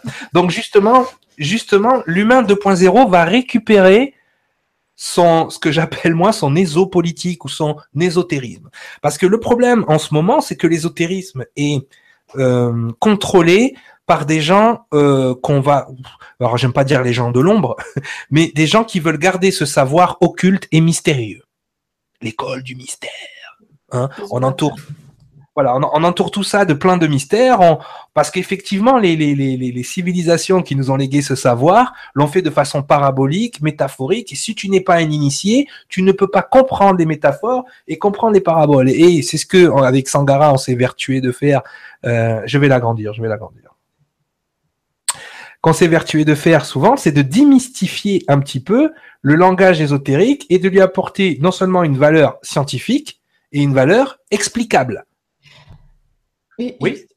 Je viens de lire euh, qu'un message de Maxime qui dit l'émission Humain 2.0 se fait le 2 février, le 2.0 février. T'inquiète, t'inquiète Maxime, il n'y a pas de secret. Tout, tout, est juste, tout est beau. C'est c'est ça la résonance de l'univers. Le 02 du mois. Voilà, c'est des synchronicités. C'est parce que tu es un humain 2.0 que tu vois ce genre de choses. C'est marrant, ça on l'avait pas vu. Donc, l'humain 2.0 va récupérer son ésotérisme. D'ailleurs, ça sera plus un ésotérisme, ça sera quelque chose de, de, de, très banal parce que comme j'ai pu, alors là, j'ai fait des, j'ai mis euh, une photo avec un crâne, des pentacles, des bougies, voilà, voilà un peu l'image de l'ésotérisme aujourd'hui. Et, et, en bas, justement, je vous ai montré euh, ben, l'arche d'alliance. Et de l'autre côté, ben, comme moi, je vois les choses et comme l'humain 2.0 va voir les choses et comment vous les a exposées dans l'étude fois le monde par rapport à l'arche d'alliance, qui n'est ni plus ni moins qu'un euh, condensateur euh, d'énergie. Donc, si c'est un condensateur, il fonctionnait donc comme un haut-parleur. Et s'il fonctionnait comme un haut-parleur, je vous invite à regarder les titres une fois de monde sur l'Arche d'Alliance où on vous explique tout ça scientifiquement, ce qui se passe. En haut, je vous montre aussi les fameux caducées d'Hermès, les, les caducées d'Anunnaki et le, brin d'ADN.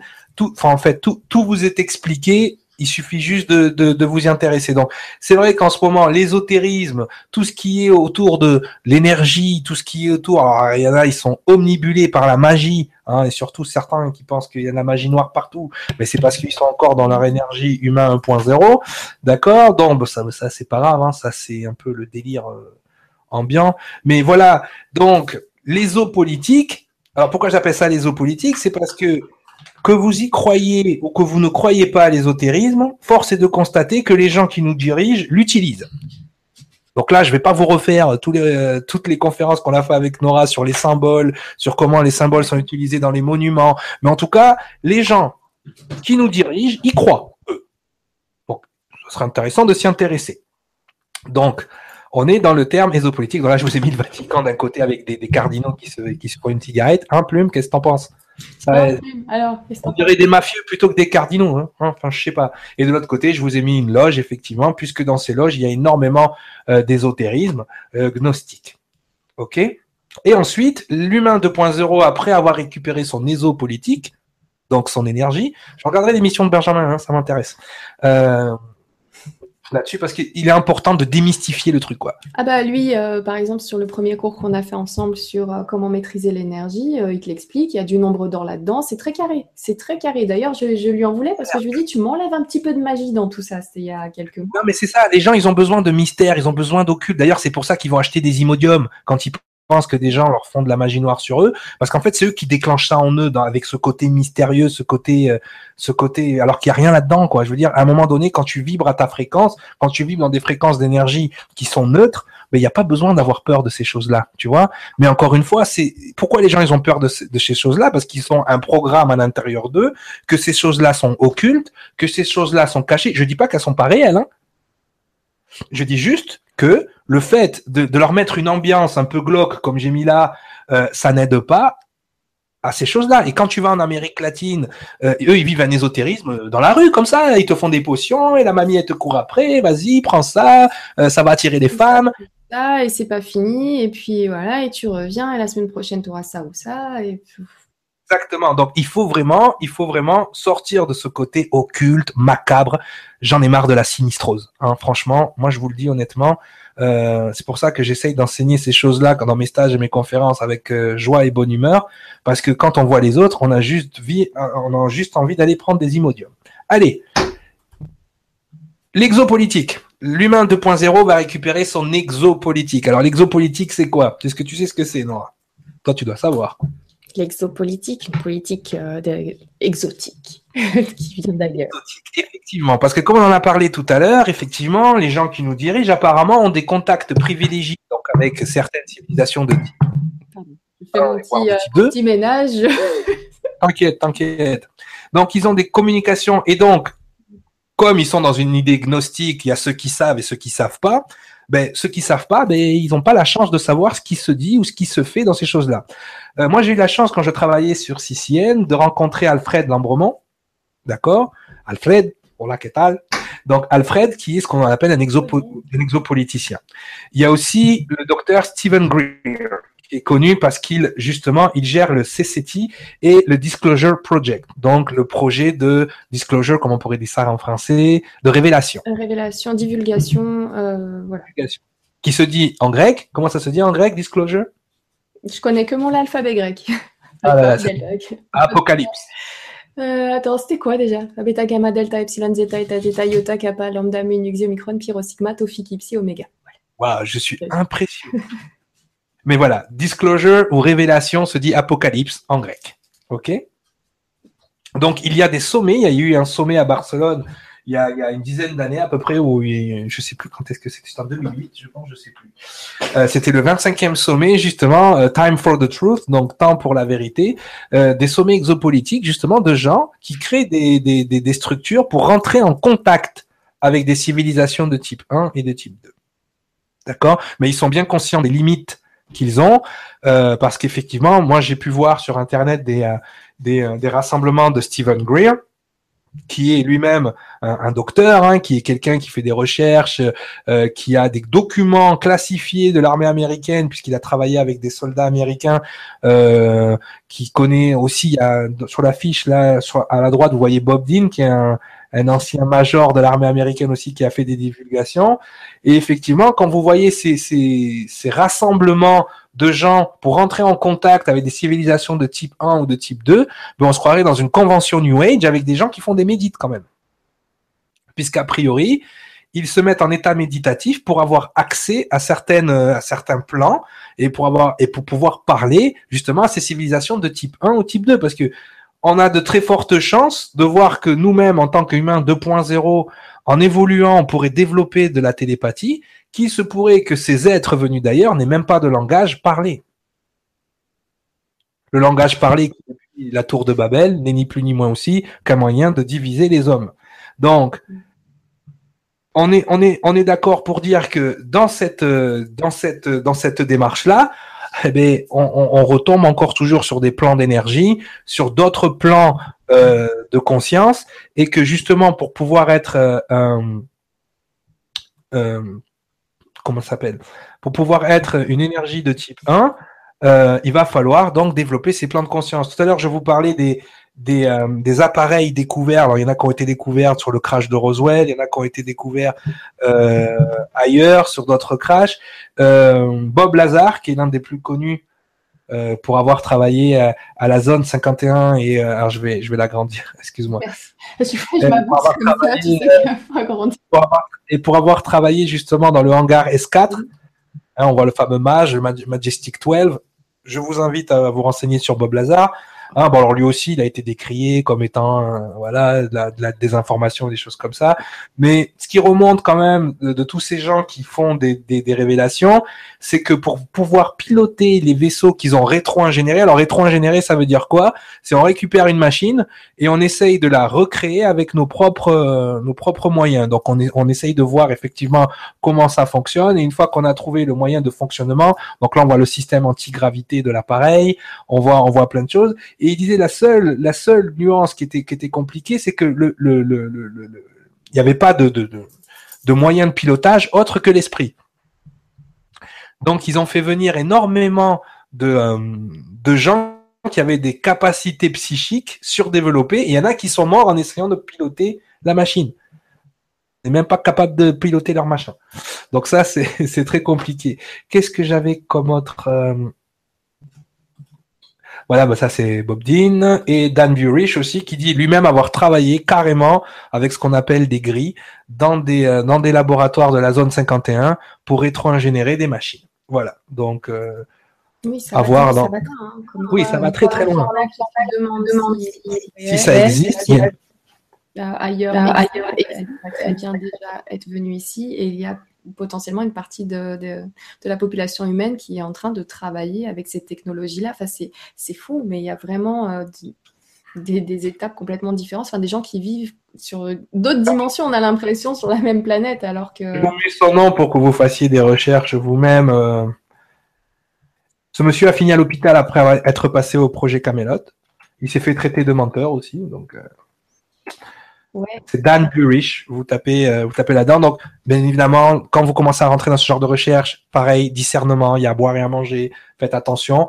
Mais on en revient toujours aux mêmes explications. Donc, il y a quand même une part de, faut toujours regarder l'information qui revient constamment.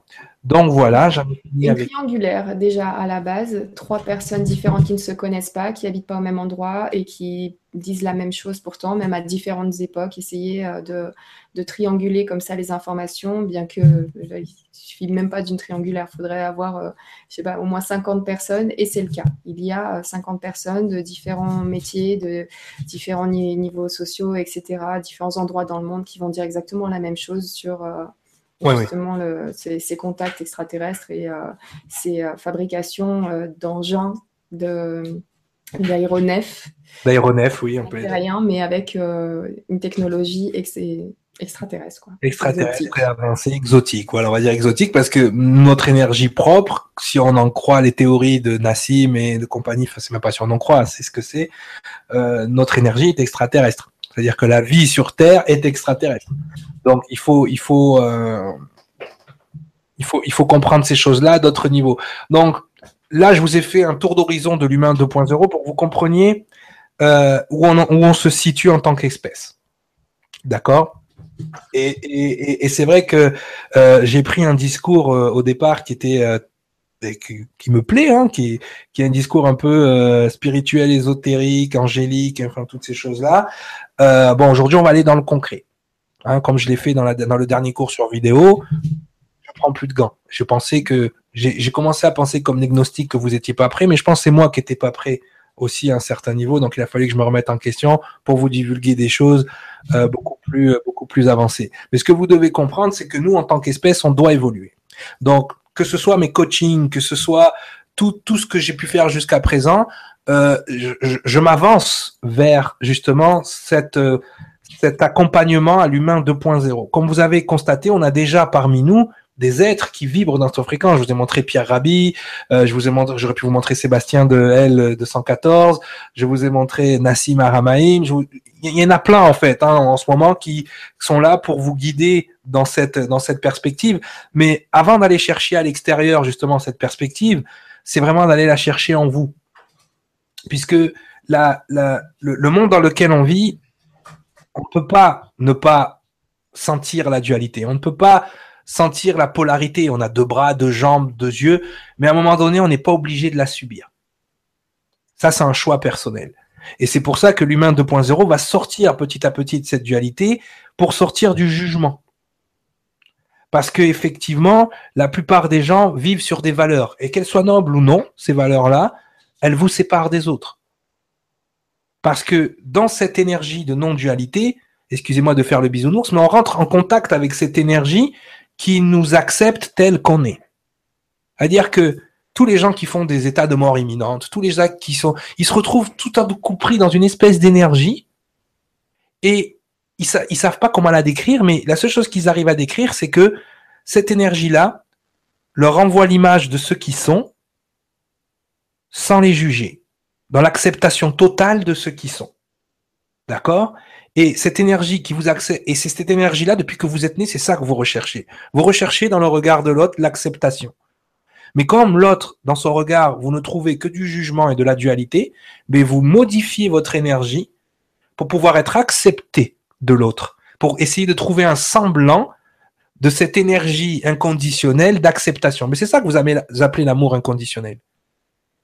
L'amour inconditionnel, c'est quoi? C'est cette énergie du tout cette énergie universelle qui vous accepte tel, que vous avez été créé, puisque c'est elle qui vous a créé. Elle vous accepte avec vos qualités, vos distorsions, parce que pour elle, ça n'en est pas. Ça, c'est des considérations humaines. Le manichéisme, on en a parlé longtemps pendant le, le euh, le dernier cours sur vidéo sur Yaldabot. Le manichéisme, c'est ça. C'est le, le c'est cette, cette opposition entre les ténèbres et la lumière, mais la seule opposition qu'il y a entre les ténèbres et la lumière, c'est que les ténèbres représentent l'ignorance et la lumière, la conscience. Donc, si on arrive à euh, rendre ça accessible à tout le monde, si on arrive à, faire comprendre aux gens que ce manichéisme il sert à rien parce que ce qui est bon pour moi c'est pas forcément bon pour le voisin, qu'on arrive dans une énergie de non-jugement, qu'on arrive dans cette non-dualité, là à ce moment-là on va pouvoir mettre en place des choses. Pourquoi Pierre Rabhi à un moment donné il en arrive à cette euh, à cette compassion, il en arrive à cette perception des choses? Parce qu'à un moment donné, il sort de la dualité, il sort de la compétitivité, il rentre dans une sobriété heureuse. Ce monsieur se satisfait d'avoir un toit, d'avoir quelque chose à manger et de pouvoir le partager. On est dans la sobriété heureuse. Pourquoi des gens comme Sébastien de L214, ils partent au combat justement contre les abattoirs à un moment donné? Parce que c'est plus acceptable. L'être humain ne peut plus accepter ça. Et on est encore dans de la compétitivité pourquoi Nassim Aramaim se tue à expliquer l'univers, enfin le, champ, euh, le champ de gravitation et, le champ d'information unifié, c'est pour nous faire comprendre qu'on est tous connectés. Mais à la seconde où on commence à juger l'autre, on commence à indexer l'autre, ça marchera pas. Donc déjà, on n'est pas capable de se, de se, de, se comprendre entre nous, il va falloir passer dans, cette, dans cet aspect-là. Et, moi, je sais que j'y étais passé déjà avant de, de vous... Euh, de, de, de, de prendre l'antenne, de faire des choses avec Nora, et que finalement j'en suis sorti, puisque moi qui ne vivais pas dans la dualité, j'étais soumis au regard des autres qui y étaient dedans. Et donc à partir de ce moment-là, j'ai baissé en vibration à un moment donné où je me suis dit wow wow wow wow wow wow j'étais bien là avant. Pourquoi là je suis, je suis en panique là? Qu'est-ce qui se passe? Parce que j'ai abandonné mon 2.0 pour pouvoir à un certain niveau être accepté. Je pense que j'ai été pris par euh, l'engouement qu'il y a eu autour de moi et comme mon ego certainement avait besoin d'amour, il est resté là-dedans. Et il a voulu maintenir ça. Mais à un moment donné, et ça je dis merci à Aurore de m'en avoir fait prendre conscience. Et coucou, je sais qu'elle regarde. Euh, et que on peut pas être aimé de tout le monde à partir du moment où les gens sont dans la dualité. Donc moi, je vais sortir de la dualité pour être dans un endroit où il n'y a pas question d'être aimé ou pas aimé, il y a une question d'être et de faire ce qu'on est. Et tant que l'humanité n'arrivera pas à cette à ce niveau 2.0, on ne pourra pas prétendre à devenir une civilisation de type 1. Donc, il faut faire attention, il faut être vigilant. Parce que la première chose que je me suis rendu compte quand je suis passé dans cette phase-là, c'est que le système est malin. La matrice est très maline. Elle sent que l'humanité passe dans ce niveau de type 1. Dans ce niveau où justement, on n'aura plus de dualité, donc on n'aura plus de comparaison. On n'aura plus, si tu veux, euh, des, des, oppositions de valeurs monétaires ou ce genre de choses. Donc on va devenir 1. D'accord? Pour être une civilisation de type 1, notre système de communication de type 1, c'est un système global, c'est Internet. D'accord? Donc ils vont être très malins. Ils vont vouloir nous créer une monnaie unique pour contrôler nos finances. Parce qu'on va penser de façon unique, donc on aura une seule monnaie. Ils vont vouloir créer une religion unique. Et oui, puisqu'on aura, un esprit unique, une spiritualité unique. Donc ils vont vouloir créer une religion unique. Vous voyez les effets pervers que la matrice est déjà en train de préparer. Une monnaie unique, un gouvernement unique, euh, une religion unique, et tout ça, ça porte un nom, ça s'appelle le nouvel ordre mondial. Donc le nouvel ordre mondial qui est en train d'être mis en place n'est ni plus ni moins que la manifestation dans la matrice de cette unification de notre énergie. C'est là qu'on rentre en jeu. C'est là qu'on rentre en jeu. Parce que les gens qui dirigent ne sont pas vertueux. Là, on n'est pas dans une, histoire de euh, valeur de pas de valeur ou de système politique ou de d'opinion politique ou ce genre de choses force est de constater que les gens qui nous diraient, j'aurais pu rajouter Étienne Chouard hein, dans les humains 2.0, force est de constater que les hommes politiques, aujourd'hui, ne sont pas vertueux. Hein, il n'y a qu'à voir ce qui se passe avec Monsieur Fillon, il y a qu'à voir ce qui se passe. Dès qu'il y a quelqu'un qui appuie sur un bouton, il y a, y a une embrouille qui sort, il y a une arnaque. OK? Donc, ce ne sont pas des gens vertueux. OK? Donc, à partir de ce moment-là, on ne peut pas leur donner le, justement, le pouvoir de créer notre gouvernement unique. Pour l'instant, moi, dans le, moi, dans le, il n'a rien, il rien, dossier, donc il aura mon vote. ok, si tu veux. Mais pourquoi je vous dis ça? Je vous dis parce que effectivement, la matrice va vouloir récupérer cette unification de l'humanité. Il va falloir faire attention. Parce que là, ça va être là, là, on va rentrer dans une dictature après. Hein, ça sera plus pareil. Hein.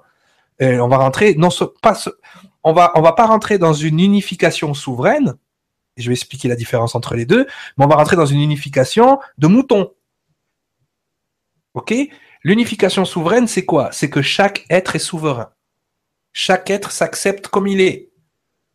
Je ne suis pas là pour répondre aux attentes d'une société ou de gens ou d'une famille, je suis là pour être. Et c'est ce qui me permet de m'unifier au tout. C'est parce que je suis singulier que je fais partie du tout. Sans ma singularité, le tout ne peut pas être le tout.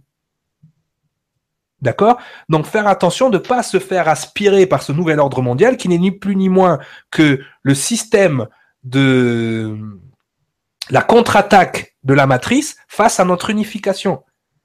Donc ça va passer par quoi? Ça va passer par alors le système de Tien sur le, tir au sort ou ce genre de choses. Bon, c'est un système comme un autre, mais c'est surtout de mettre les vertueux à la tête de nos gouvernements. Si gouvernement, on a besoin. On aura toujours besoin d'un conseil des sages, comme on dit. Mais justement, c'est des sages qu'il faut mettre là. Parce que, comme le dit très bien Étienne Chouard, les gens pour qui on vote, ils votent des lois qui renforcent leur pouvoir. Quand on pense qu'on est en démocratie, on se fout de votre gueule. Hein. Déjà, c'est des gens qui sont dans un système gnostique, antidémocratique, puisque moi je sais, toi tu sais pas. Hein? S'il n'y a pas un journal. Ah oui, pas vu, pas pris. Eh, ta femme, elle a un emploi fictif Ah ouais, elle fait quoi? Elle respire Ah merde on peut, être payé pour ça. Ah ben je vais être payé alors. Tu vois, donc c'est ça qui est, euh, c'est ça qui est important de comprendre. C'est que on est dans le flou alors que ces gens-là, ils font ce qu'ils veulent. Donc, l'humain 2.0, oui, va avoir un gouvernement global, mais mené par des gens vertueux, des gens souverains et vertueux. OK?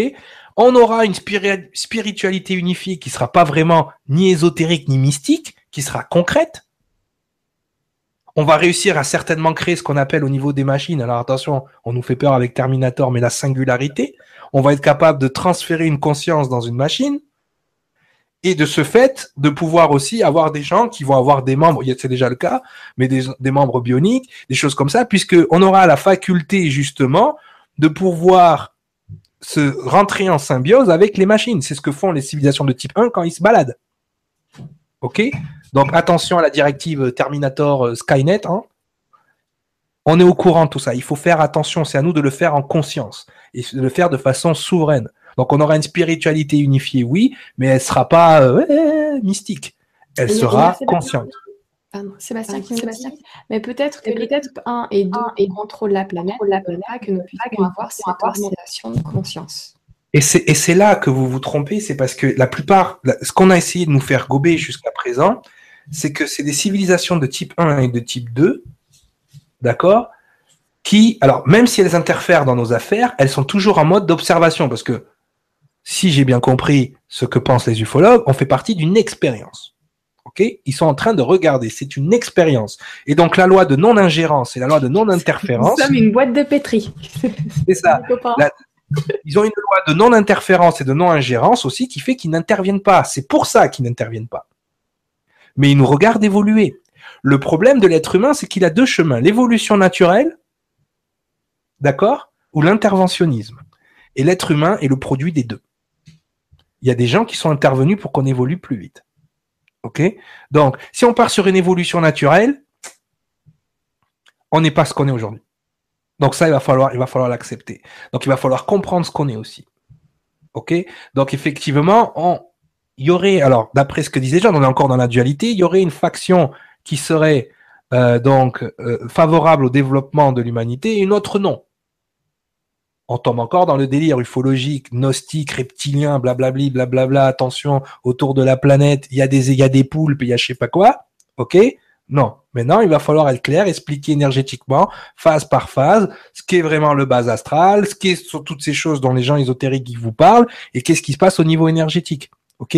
C'est que de l'énergie. Tout ça, c'est de l'énergie. Il faut, il faut, il faut comprendre. Hein. Comme l'a dit Nicolas Tesla, c'est des vibrations, c'est des niveaux vibratoires. Et ça, il va falloir l'expliquer. L'effet que ça a sur l'ADN, l'effet que ça a sur nos gènes, l'effet que ça a sur nos corps, l'effet que nos pensées ont, parce que nos pensées interagissent.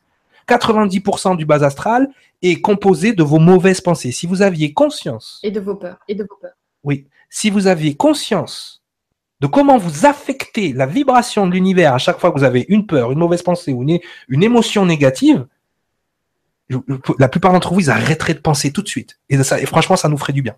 Mais ils arrêteraient de penser tout de suite et ils, ils partiraient dans une autre, dans une autre expectative. Parce que là, au jour d'aujourd'hui, on nous met encore dans cette peur qu'il y aurait des extraterrestres malveillants qui seraient contre nous et qui nous dirigent de certaines densités. Mais vas-y, dans cette densité, va lui péter la gueule. On est des êtres souverains. Il faut arrêter d'avoir peur, parce que quand tu as peur, apparemment, tu les nourris. Donc arrête d'avoir peur et ça y est, tu les nourris plus. Moi, je disais tout le temps, je fais le meilleur métier du monde parce que je débranche les gens de cette matrice. Je les rends souverains. Donc en les rendant souverains, je fais quoi? Ben, je, les détache et ils arrêtent, au lieu de nourrir ces, énergies de base astrale, ben, ils vont se nourrir eux évoluer. C'est ça le projet. Il y a des gens comme Calogero Grifazzi, il s'appelle. D'accord? Il met les gens sous hypnose et il les oblige à chasser les énergies, justement, qui sont connectées à eux. Donc ça veut dire que vous avez ce pouvoir-là. Arrêtez de croire que vous n'avez pas, que vous n'avez rien à dire. Les lois de non-ingérence et de non-interférence sont beaucoup plus, euh, enfin, sont des raisons beaucoup plus valables que euh, justement, parce que s'ils sont nos créateurs, ils nous observent. Si on part sur ce, sur ce principe-là, ok? Donc il faut vraiment comprendre que à ce niveau-là, euh, qui ne veulent pas qu'on interagisse ou qui ne veulent pas interagir avec nous, moi sincèrement, si je regarde les choses de leur point de vue en me disant que c'est des civilisations de type 1 qui ont déjà fait le travail de non-jugement, de non-dualité, qui, mais j'ai pas envie de nous parler, hein. T'as envie de lui parler à Joe Dalton quand il crie et qu'il crache partout? Non. T'attends qu'il se calme. Eh ben là, en gros, le, message, il est clair. Calmez vos strings, élevez-vous un petit peu et on va vous parler. Mais pour l'instant, c'est pas bon. Pour l'instant, c'est pas bon. Quand je vois déjà pour des petites histoires, des trucs comme ça, comment ça peut partir très très vite en live, faut, faut arriver à un niveau et ce niveau 2.0, euh, il y a des choses à mettre en place. Moi, je vais travailler avec des professionnels justement de la nutrition. Je vais travailler avec des professionnels euh, euh, euh justement du, du euh, de, de, la remise en, de la remise en forme, des, choses comme ça, pour justement arriver à ça. Ma nouvelle méthode de coaching va partir dans cette idée-là et elle y arriver naturellement. D'accord? Donc, les transformations, les changements que, que j'ai opérés en moi, ben, c'est normal qu'à un moment donné, ils opèrent des changements et des transformations dans ma façon de faire, dans le vocabulaire que je vais utiliser, dans les choses telles que je vais les appliquer. Mais ce que vous devez comprendre à un moment donné, c'est que déjà vous, en émission, vous êtes dans ce processus-là. Maintenant, c'est d'avoir le discernement et vraiment sortir de cette dualité pour pouvoir avoir un avis neutre et pouvoir faire attention. Comme je vous l'ai dit, euh, on a entendu parler du projet Bluebeam, on a entendu parler justement des, des, des, projets du nouvel ordre mondial, on a entendu, mais tout ça, c'est une réponse à votre éveil. C'est parce qu'ils ont peur. Pourquoi ils veulent vous contrôler? S'ils n'avaient pas peur de vous, ils n'ont pas besoin de vous contrôler. Si ces gens-là ont tellement, tellement, tellement besoin de vous contrôler, c'est parce qu'ils savent que tous ensemble, vous êtes tellement puissants qu'ils ne pourront plus rien faire. Donc, en regagnant votre souveraineté, vous regagnez vos pouvoirs. Regagnant vos pouvoirs, vous n'êtes plus contrôlé. C'est tout. Et ça va être justement l'axe de mes coachings, retrouver votre souveraineté, retrouver votre pouvoir. Humain 2.0. Belle, belle, non, non. je voulais parler du couple aussi avant, avant qu'on s'arrête, justement, parce que c'est important pour l'humain 2.0, euh, juste pour vous montrer comment ça peut se manifester dans le couple, par exemple. Ah, alors on se pose et on écoute. Parce qu'il y avait des questions tout à l'heure euh, via le couple et c'est vrai que même moi ça me démangeait de te dire, tu peux préciser un peu? Voilà, justement, par rapport au couple, parce que c'est important, ça fait partie aussi de l'évolution 2.0. Euh, le couple tel qu'on le vit aujourd'hui est dans ce système dualiste. D'accord? Souvent on va chercher ben, le bonheur chez l'autre. Rien que ça. Ok? L'humain 2.0 ne va pas chercher le bonheur chez l'autre. Il est heureux et il partage son bonheur avec l'autre à chaque fois qu'on crée une dépendance, qu'on crée une espèce de d'attachement, c'est un attachement de l'ego, c'est jamais un attachement, on va dire, vraiment amoureux, parce qu'on va chercher l'énergie, on va pomper l'énergie chez l'autre qu'on n'est pas capable de trouver en soi. Donc l'humain 2.0 ne va pas chercher le bonheur chez l'autre, il va créer son propre bonheur, il va vibrer à une fréquence qui lui permettra de trouver quelqu'un qui est heureux aussi, et ils vont partager leur bonheur à deux. L'humain 2.0, lui, ne sera plus dans l'énergie d'appartenance qu'à l'énergie 1.0. L'énergie 1.0, on est dans cette espèce de tu m'appartiens, je t'appartiens, tu es à moi. Tu vois, on est dans cette énergie de contrôle, de manipulation de l'autre. Donc ça, c'est important euh, qui est cette liberté dans le couple. Pourquoi? Parce qu'aujourd'hui, on va pas se mentir, euh, il y a beaucoup de problèmes dans les couples liés, alors que ce soit à la fidélité, que ce soit lié aux valeurs, aux religions, à ce genre de choses. Bon, tout ça, elles sont émises par les programmations. Quelqu'un de fidèle aujourd'hui, il est fidèle par valeur, par programmation et par énergie de je veux pas perdre l'autre. C'est-à-dire l'autre m'appartient, je lui appartiens, donc je suis fidèle. Donc c'est pas une fidélité naturelle, c'est une fidélité programmée. D'accord? C'est une fidélité de contrôle tu es fidèle parce que tu es ma femme, tu bouges pas. Ok? Oui, d'accord. Et puis euh, Moïse, il a dit, euh, tu, hein, les dix lois, tout ça. Bon. Alors que l'humain 2.0, il sera fidèle par défaut. Pourquoi?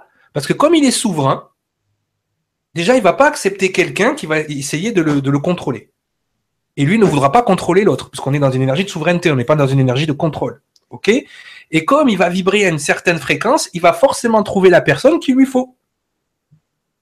Donc, il va être fidèle par défaut dans cet état de souveraineté. Mais de toute façon, même s'il n'était pas fidèle, vu qu'on est dans une énergie de non-jugement, d'accord? Qu'on est dans une énergie de non-appartenance, de non-dualité, eh bien, il ne sera pas indexé. C'est le principe de l'interdiction. Plus tu vas interdire des choses à quelqu'un, plus l'ego va vouloir les transgresser. Ça, c'est quand tu es dans la dualité. Quand tu es pas dans la dualité, il n'y a pas d'interdit, donc tu transgresses pas. Le meilleur exemple, c'est ce qui se passe en Allemagne. Aucune limite de vitesse. Trois fois moins d'accidents qu'en France. Tu vois, ça, c'est une politique 2.0. Ah, pas de limite de vitesse. Par contre, dans les auto-écoles en Allemagne, tu apprends à piloter. Hein. C'est pas t'apprends ton permis, là. Comme des mamies, là. Eh, eh, eh. Non, non. T'apprends à piloter ta voiture, t'apprends à faire attention. Tu vois? Donc, c'est tout ce changement. Alors, pour le couple, c'est ce qui va se passer. Le couple 2.0 n'aura rien à voir avec le couple 1.0. On sera dans le partage, on sera dans le partenariat on sera plus dans une espèce d'appartenance, de dogme, il faut que tu m'appartiens, tu me dois ci, tu me dois ça, et les divorces, non, ça n'existera pas, ça. D'accord? On sera dans un partenariat énergétique avec l'autre, puisque l'autre sera notre miroir. Hein? Encore cette énergie qui nous renvoie l'image de ce que l'on est, sans jugement et dans l'acceptation. D'accord? Donc, moi, je le vis tous les jours. ça peut, ça peut se jouer au niveau du travail aussi l'humain 2.0 ne travaillera plus pour des entreprises. L'humain 2.0 sera forcément auto-entrepreneur ou aura sa propre société. C'est-à-dire, moi, je fonctionne déjà comme ça avec Sangara et avec ma secrétaire Tamara. C'est comme ça que je fonctionne. C'est pas mes employés. Ils ont leur propre structure, donc je suis leur client. Il n'y a plus de hiérarchie, il n'y a plus de ce problème, ouais, je suis ton boss, ferme-la. Non, non, non l'humain 2.0 au niveau du travail ne sera plus dans cette pyramide, à travailler pour des grandes entreprises, à se faire payer un salaire, puisque quoi Qu'est-ce que décide l'entreprise? Ton travail a telle valeur Non. C'est moi qui décide quelle, quelle valeur a mon travail, parce que je suis mon propre patron. Et on le voit de plus en plus. Pourquoi il y a autant de gens qui se mettent à leur compte à un moment donné? C'est comme ça. Parce qu'ils ont besoin de reprendre leur souveraineté et leur contrôle. Donc que ce soit dans le couple, que ce soit dans le travail, le système qui va être mis en place, il y a même des systèmes comme Ubuntu, je ne sais pas si vous avez entendu parler, qui fonctionnent sans argent. Tapez-le sur Internet, euh, Ubuntu, en fait, ça s'écrit Ubuntu. Et, euh, et voilà, donc tous ces systèmes-là sont déjà prêts à être mis en place, ils sont déjà testés sur des micros, des micro-groupes ça sera important. Mais ce que vous devez comprendre, c'est que l'humain 2.0 ne vivra plus par les dogmes de contrôle et d'appartenance et de valeur et de jugement de valeur, donc du coup, ça va, ça va. Alors, je, vous le dis honnêtement, c'est pas forcément pour nos générations, hein. mais quand vous regardez les enfants ou les ados comment ils fonctionnent, ils ont de plus en plus de mal à rentrer dans des boîtes puisque le système, leur ADN ne peut plus, ne, a été conçu d'une façon à ce qu'il ne s'adapte pas au système dans lequel on est. Pourquoi? Parce qu'ils sont venus changer ce système. C'est pour ça que vous entendez parler dans le monde spirituel d'enfants indigo, d'enfants de cristal, d'enfants de diamant. Mais en fait, c'est des gens dont l'ADN a été changer pour qu'ils décodent le monde dans lequel on vit de façon différente. Donc, eux sont déjà des humains 2.0 en action. Voilà, voilà, je pense qu'on a fait le tour. De toute façon, on reprendra chaque sujet les uns après les autres dans des ateliers, certainement. En les détaillant bien comme il faut, parce que c'est vrai que c'était en surface et globalement. Déjà, bravo, bravo pour l'exercice en deux heures. Euh, Lily Lou qui nous dit Ouais, super, on en reparle dans 250 ans, Cyriliel. Alors, euh, beaucoup, dans, beaucoup, beaucoup, beaucoup de Non, parce que ça, c'est l'idée, tu vois, eh ben, je m'attendais à ce genre de réaction, mais c'est vrai que ça, c'est l'idée qu'ils ont réussi à nous mettre dans la tête, que ça va être long à être, être mis en place. Parce que euh, on est tellement pris dans une énergie, tellement près de la gorge. Non, ça peut être demain. Une prise de conscience. Déjà, dites-vous que avant 2012, 8% de l'humanité était en 2.0 avant 2012. Là, on est bientôt en 2018. En 2017, on est remonté à 18-20%. Donc vous voyez, on a plus fait en 10 ans que je ne sais pas en combien de temps. Donc ça veut dire que dans les années à venir, on peut atteindre les 30%. Les 30% au niveau d'une population, c'est ce qu'on appelle une masse critique. ce qu'on appelle effet de mode. Quand 30% de personnes font quelque chose, ils créent une mode. On le voit avec le véganisme. Il y en a plein qui sont végans par conviction, il y en a plein qui sont végans parce qu'ils peuvent plus manger de viande et ils supportent pas la viande, et il y en a plein qui sont végans par effet de mode. Tant mieux. Le mouvement végan est un mouvement 2.0, je dirais. Le problème du mouvement végan, c'est qu'il a tendance maintenant à devenir fasciste et religieux, donc il va retomber dans un mouvement 1.0. Parce que vous voyez comment elle est la matrice, elle est maline. Hein. Dès qu'il y a quelque chose de bien qui se passe, elle vient corrompre. Elle vient corrompre dans la dualité, elle vient corrompre dans le jugement.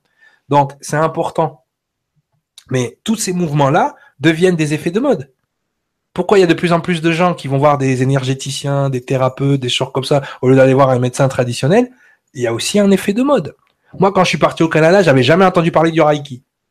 Je suis parti six ans, je reviens, j'entends que ça partout, partout, partout, partout. Effet de mode. Donc, j'entendais parler de magnétiseur, mais Reiki, jamais. Donc, c'est important. Il faut comprendre ces, ces, mouvements-là énergétiques, ces mouvements-là de population. Donc, euh, non, c'est pas pour, forcément pour 250 ans. D'ailleurs, il y a quelque chose qu'on attendait euh, rapidement euh, et, finalement qui a pris un petit peu de temps, mais pas tant que ça. Finalement, je vous fais un petit partage d'écran. Oui. Ah Oui.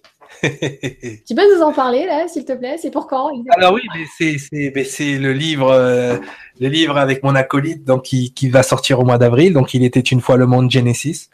Ben justement, dans ce livre, on a repris un peu, on va dire la genèse, hein, le prélude des émissions qu'on a fait, euh, qu'on a fait sur CCN euh, avec Sangara. Donc euh, voilà, ça nous explique ben, justement d'une façon un peu plus scientifique, justement ben, ces énergies de création, ces énergies angéliques, ces énergies donc qui, qui, qui, qui ont participé à l'élaboration du gène humain. Et donc c'est pour ça qu'on l'a appelé Genesis. Et donc voilà, c'est un livre qui sort au mois d'avril. Je sais que les gens l'attendaient. Euh, on, a, on a mis du temps à rendre, euh, on s'excuse auprès de Stéphanie à lui rendre le, le manuscrit, mais voilà, tout, tout est là-dedans. Euh, au niveau, voilà, des, va certainement faire des petits. Et il y a des conférences qui se mettent en place justement partout en France par rapport à ce bouquin. Oui. Voilà. Stéphanie s'occupe des éditions donc de La Vallée Heureuse. La Vallée Heureuse. Très, joli éditeur, très joli nom d'édition et beau choix. non, et non, non, et franchement, voilà, on est content. C'est, c'est, euh, ben pour moi, c'est mon premier bébé, on va dire. Hein. J'avais travaillé sur le livre d'Alfara, mais pas de façon directe. Mais euh, là, voilà, c'est, il était une fois le monde. C'est, c'est un peu euh, justement ben, un, petit melting pot de tout ce qu'on a fait dans nos émissions. Et c'est, voilà, on est, on est content parce qu'on sait très bien que. Dessus. va faire des petits. et pour ceux qui connaissent pas Sangara, donc il était déjà passé. Et voici l'ouvrage de Sangara, Les Chroniques de la Liberté. Voilà le livre. Donc ça, c'est un roman de science-fiction. Hein. Là, par contre, on part dans le roman, mais c'est vrai que ça se, ça se euh, recoupe énormément avec ce qu'on a pu enseigner aussi euh, depuis deux ans. Et euh, donc là, c'est sous la forme de roman et c'est vraiment à lire quoi pour les, les fans de science-fiction. Euh, c'est, c'est, c'est un super ouvrage. Je vois des gens qui viennent souvent au stage ou aux conférences qu'on peut faire avec le livre pour se le faire dédicacer par Sangara. Mais voilà, c'est un, c'est un super livre qui a donné, euh, qui a donné, euh, voilà, et qui a donné justement, ben voilà, tu, tu en parles. Euh, il a fait même des spin-offs, hein, c'est-à-dire que l'intrigue part tellement dans tous les sens qu'il pourrait développer un spin-off dans ce qu'on appelle une nouvelle, hein, euh, les chroniques de Sangara, tome 1, Terra Nova. Il a fait, il fait des petits spin-offs comme dans les séries télévisées. Vous voyez, il y a une série, puis il y a un personnage dans la série qui, qui marche bien. Ben, hop, on fait une autre série avec ce personnage. Mais voilà ce qu'a fait Sangara, quoi. Donc euh, voilà, ça c'est une petite nouvelle qui s'appelle Les Chroniques de Sangara, qui est rattachée donc au, premier ouvrage, euh, au premier ouvrage Les Chroniques de la Liberté. Vraiment, je vous conseille ce bouquin pour les amoureux de science-fiction. Mais est-ce que c'est vraiment de la science-fiction? C'est ça qu'on se demande avec Sangara. c'est ça qu'on se demande. Est-ce que c'est vraiment de la... quand on sait tout ce qu'on sait aujourd'hui, on a le droit de se demander est-ce que c'est vraiment de la science-fiction? Science-fiction. Tiens, je fais juste un petit focus sur demain sur Nurea TV, avant qu'on prenne euh, peut-être deux, trois petits commentaires, deux, trois petites questions pour pas que la vidéo soit trop, trop longue. Mais demain, vous retrouverez donc Dominique Keubler sur euh, le sujet, donc à la rencontre des êtres élémentaires. Alors là. Ah, là, on a la nature, c'est bien ça. Là, on a la nature, on a la totale, et, là, on va partir loin, ouais. Là, on va rêver, et, pour beaucoup, ce n'est pas un rêve, c'est bien une réalité. Donc on verra ça avec lui. Il a des photos extraordinaires. Donc voilà, soirée très intéressante demain sur Nuria TV en direct. N'hésitez pas à venir et faire un tour. Je vais te prendre quelques petites questions et commentaires. On vraiment va essayer d'éviter que la, vidéo dure trop trop longtemps pour qu'elle puisse euh, facilement être revue euh, tranquillement en replay. Euh, et comme tu as dit, heureusement, on va développer donc tout ça plus en détail tranquillement en, ouvrant la boîte de Pandore sur chacun des, chacune des parties. Donc ça va être pas mal du tout. Ah oui, si, euh, je vous fais un petit partage d'écran peut-être sur le site parce qu'on on en a parlé tout à l'heure. Hop, voilà, comme ça il y a l'info aussi sur le site euh, nurea.tv. Donc voilà, j'y suis moi aussi. Et vous avez... Euh, alors, est-ce que je peux faire passer les affiches Hop. Voilà, donc c'est ça qui aura lundi. Euh, c'est l'émission avec Benjamin Léoto sur la maîtrise de l'énergie et son influence. C'est vraiment un spécialiste de l'énergie et il va vraiment nous parler de tout ça en détail et de façon très, très carrée. Euh, donc c'est quelqu'un qu'on retrouve aussi euh, ici, Benjamin Léoto. J'en parle parce que c'est vraiment une vidéo vraiment très intéressante qui vous redonne justement ce pouvoir sur ce qui peut paraître un petit peu magique, apprendre à ressentir l'énergie ah non, son, application derrière sur le secret de la loi d'attraction. Hein. Il, y a des gens qui ont vraiment un pouvoir médiumnique, il y a des gens qui ont vraiment... Euh, et d'ailleurs, c'est ces gens-là qui peuvent l'expliquer le mieux. Euh, la plupart du temps, j'avais vu qu'une fois que tu avais invité une personne qui travaille avec des scientifiques. Alors je dis pas qu'il faut forcément travailler avec des scientifiques, on peut l'expliquer sans travailler avec des scientifiques, mais moi j'ai toujours été un peu dans cette veine-là, et j'ai l'impression que Benjamin est un peu pareil, c'est que moi je suis comme Majax, je monte je fais le tour de magie, après je montre comment je l'ai fait.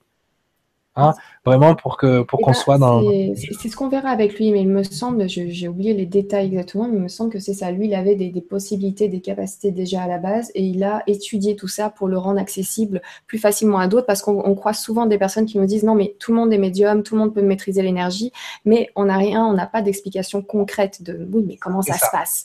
Voilà, et donc il, se, il il bataille, il travaille beaucoup euh, pour euh, essayer d'expliquer tout ça de façon très carrée, très cartésienne, très. Euh, ah, il enlève toute la magie, Benjamin. Hein. Ne, vous n'attendez pas à ce qu'il vous dise qu'il faut faire. voilà. Les gens, ils arrêtent de croire que c'est. les gens, ils ont des super pouvoirs. Et, c'est ça qui, c'est ça que je me suis vertu à faire depuis le début, c'est de donner aux gens un discernement. C'est vrai qu'au départ, que maintenant, peut-être que je suis énervé, mais au départ, je le disais pas, je le disais pas comme ça. Mais en fait, le but du jeu, c'était pour vous pour vous empêcher de vous faire arnaquer en fait. Parce qu'il y a des gens, euh, ils sont très très forts, des mentalistes, des, gens comme ça qui et, à un moment donné, si vous avez la capacité d'aller chercher vos propres infos, pas la peine de canaliser Barba Papa ou euh, Goldorak, d'accord? Vous avez vos propres infos parce que dans votre ADN, il y a une énergie qui est encodée, il y a des informations qui sont là. Et, et je l'ai toujours dit, les, les trois mots d'ordre, c'était ne laissez jamais rentrer une énergie qui n'est pas la vôtre dans votre corps. Le deuxième mot d'ordre, on l'avait expliqué avec les Walkins, c'est que ces énergies-là, elles ont besoin de votre accord pour entrer à l'intérieur de vous. Donc, c'est des possessions, ni plus ni moins. Et ensuite, le bas astral est faisandé. Mais il faut le dire, le bas astral, il est pourri d'énergies qui se font passer pour des êtres de lumière. Donc, chaque fois que vous êtes en connexion avec quelque chose là-haut, vous n'avez même pas avec quoi vous, vous, vous connecter. Donc ça, ça, ça, il faut le dire aux gens il faut vraiment, vraiment que les gens aient conscience de ça, qu'ils n'ont aucune garantie de, avec quoi ils parlent, que ce soit des guides, alors vos propres guides, ils n'ont pas le temps de s'occuper des autres, hein, je dis, ils s'occupent de vous, et puis ce genre de choses. Mais il faut faire vraiment attention à ces énergies parce que mal manipulées, on part dans du délire, dans des infections psychiques, on parle dans des choses qui, qui peuvent être graves. En parler, il faut vraiment dire les choses aux gens. À un moment donné, vous avez votre propre info, votre propre discernement, votre propre information. C'est ça que vous devez aller chercher. Et c'est comme ça que vous allez le chercher dans la souveraineté. Et c'est ce que moi je m'évertue à faire aux gens, leur faire. C'est pas de leur de les mettre en contact avec je sais pas quoi, c'est que eux ils se mettent en contact avec eux-mêmes. Voilà. Votre résonance, c'est la seule, c'est votre seule boussole. Ce que dit Cyriel, c'est une chose. Ce que vous vous raisonnez à l'intérieur de vous, c'est ça qui compte. Et ça, j'ai toujours été clair depuis le départ. Mais bon. Octopix qui nous dit beaucoup encore, il me reste à apprendre. Maître Yoda. Merci Octopix. On apprend toujours, c'est ce qui est génial euh, avec la vie. Il faut toujours se mettre en position de je ne sais rien. Si vous vous mettez en position de je sais tout, j'ai la vérité universelle, ferme-la. Ben, si vous vous mettez en position de je sais tout, l'univers il dit bah ben, tu sais tout, démerde-toi. Quand vous vous mettez en position de je ne sais rien, ben, l'univers il vous envoie des infos toute la journée. Ok? Donc c'est ça. Il n'y a pas de secret. Il n'y a pas de secret. Mais faites attention, faites attention, il y a du discernement, euh, toujours, toujours. Vous, vous devez vous connecter qu'à vous et à votre arbre énergétique. C'est tout. Le reste, vous pouvez pas faire con. Lily qui nous dit l'ado anti-matrice, je l'ai à la maison, ben c'est rigolo. Moi j'en ai une de deux ans. Tout à l'heure, j'ai dit c'est quoi ça? C'est un, c'est un pantalon? Elle me dit non papa, c'est un pyjama. Je dis oui mais c'est un pantalon de pyjama. Elle fait non papa, c'est un pyjama. C'est des rebelles déjà, deux ans. Alors, euh, euh, au hasard, Mylène qui nous dit par rapport à votre image d'avant qui dit ouvrons les yeux sur la pêche. Je ne mange pas de viande sauf du poisson que je pêche moi-même. Je demande à l'univers de me faire prendre un poisson uniquement si c'est juste et quand je le sors de l'eau, je ne le fais pas souffrir et je le remercie plusieurs fois. Du coup, est-ce que c'est encore faux d'en manger? Tu vois, je vais être humain 2.0, je n'ai aucun jugement, je n'ai aucun jugement à faire sur ce que tu manges. Tu vois ce que je veux dire? Si c'est juste pour toi et que tu le fais d'une façon qui respecte l'énergie et la nature et le poisson et ce que tu fais, je n'ai aucun jugement à te dire si c'est bon ou si c'est pas bon. C'est ça le problème, c'est qu'il y a des gens qui vont te dire et eh, c'est pas bien ce que tu fais. Non non non, il y a personne qui a à te dire ce que tu fais bien ou pas bien. OK? Ça c'est humain 1.0. Moi ce que je vais te dire, ce que tu m'as dit, ça a résonné en moi, ça, ça a fait ah tiens, elle a, elle fait un effort pour être dans le respect de ce qu'elle mange, d'accord? Et puis c'est tout.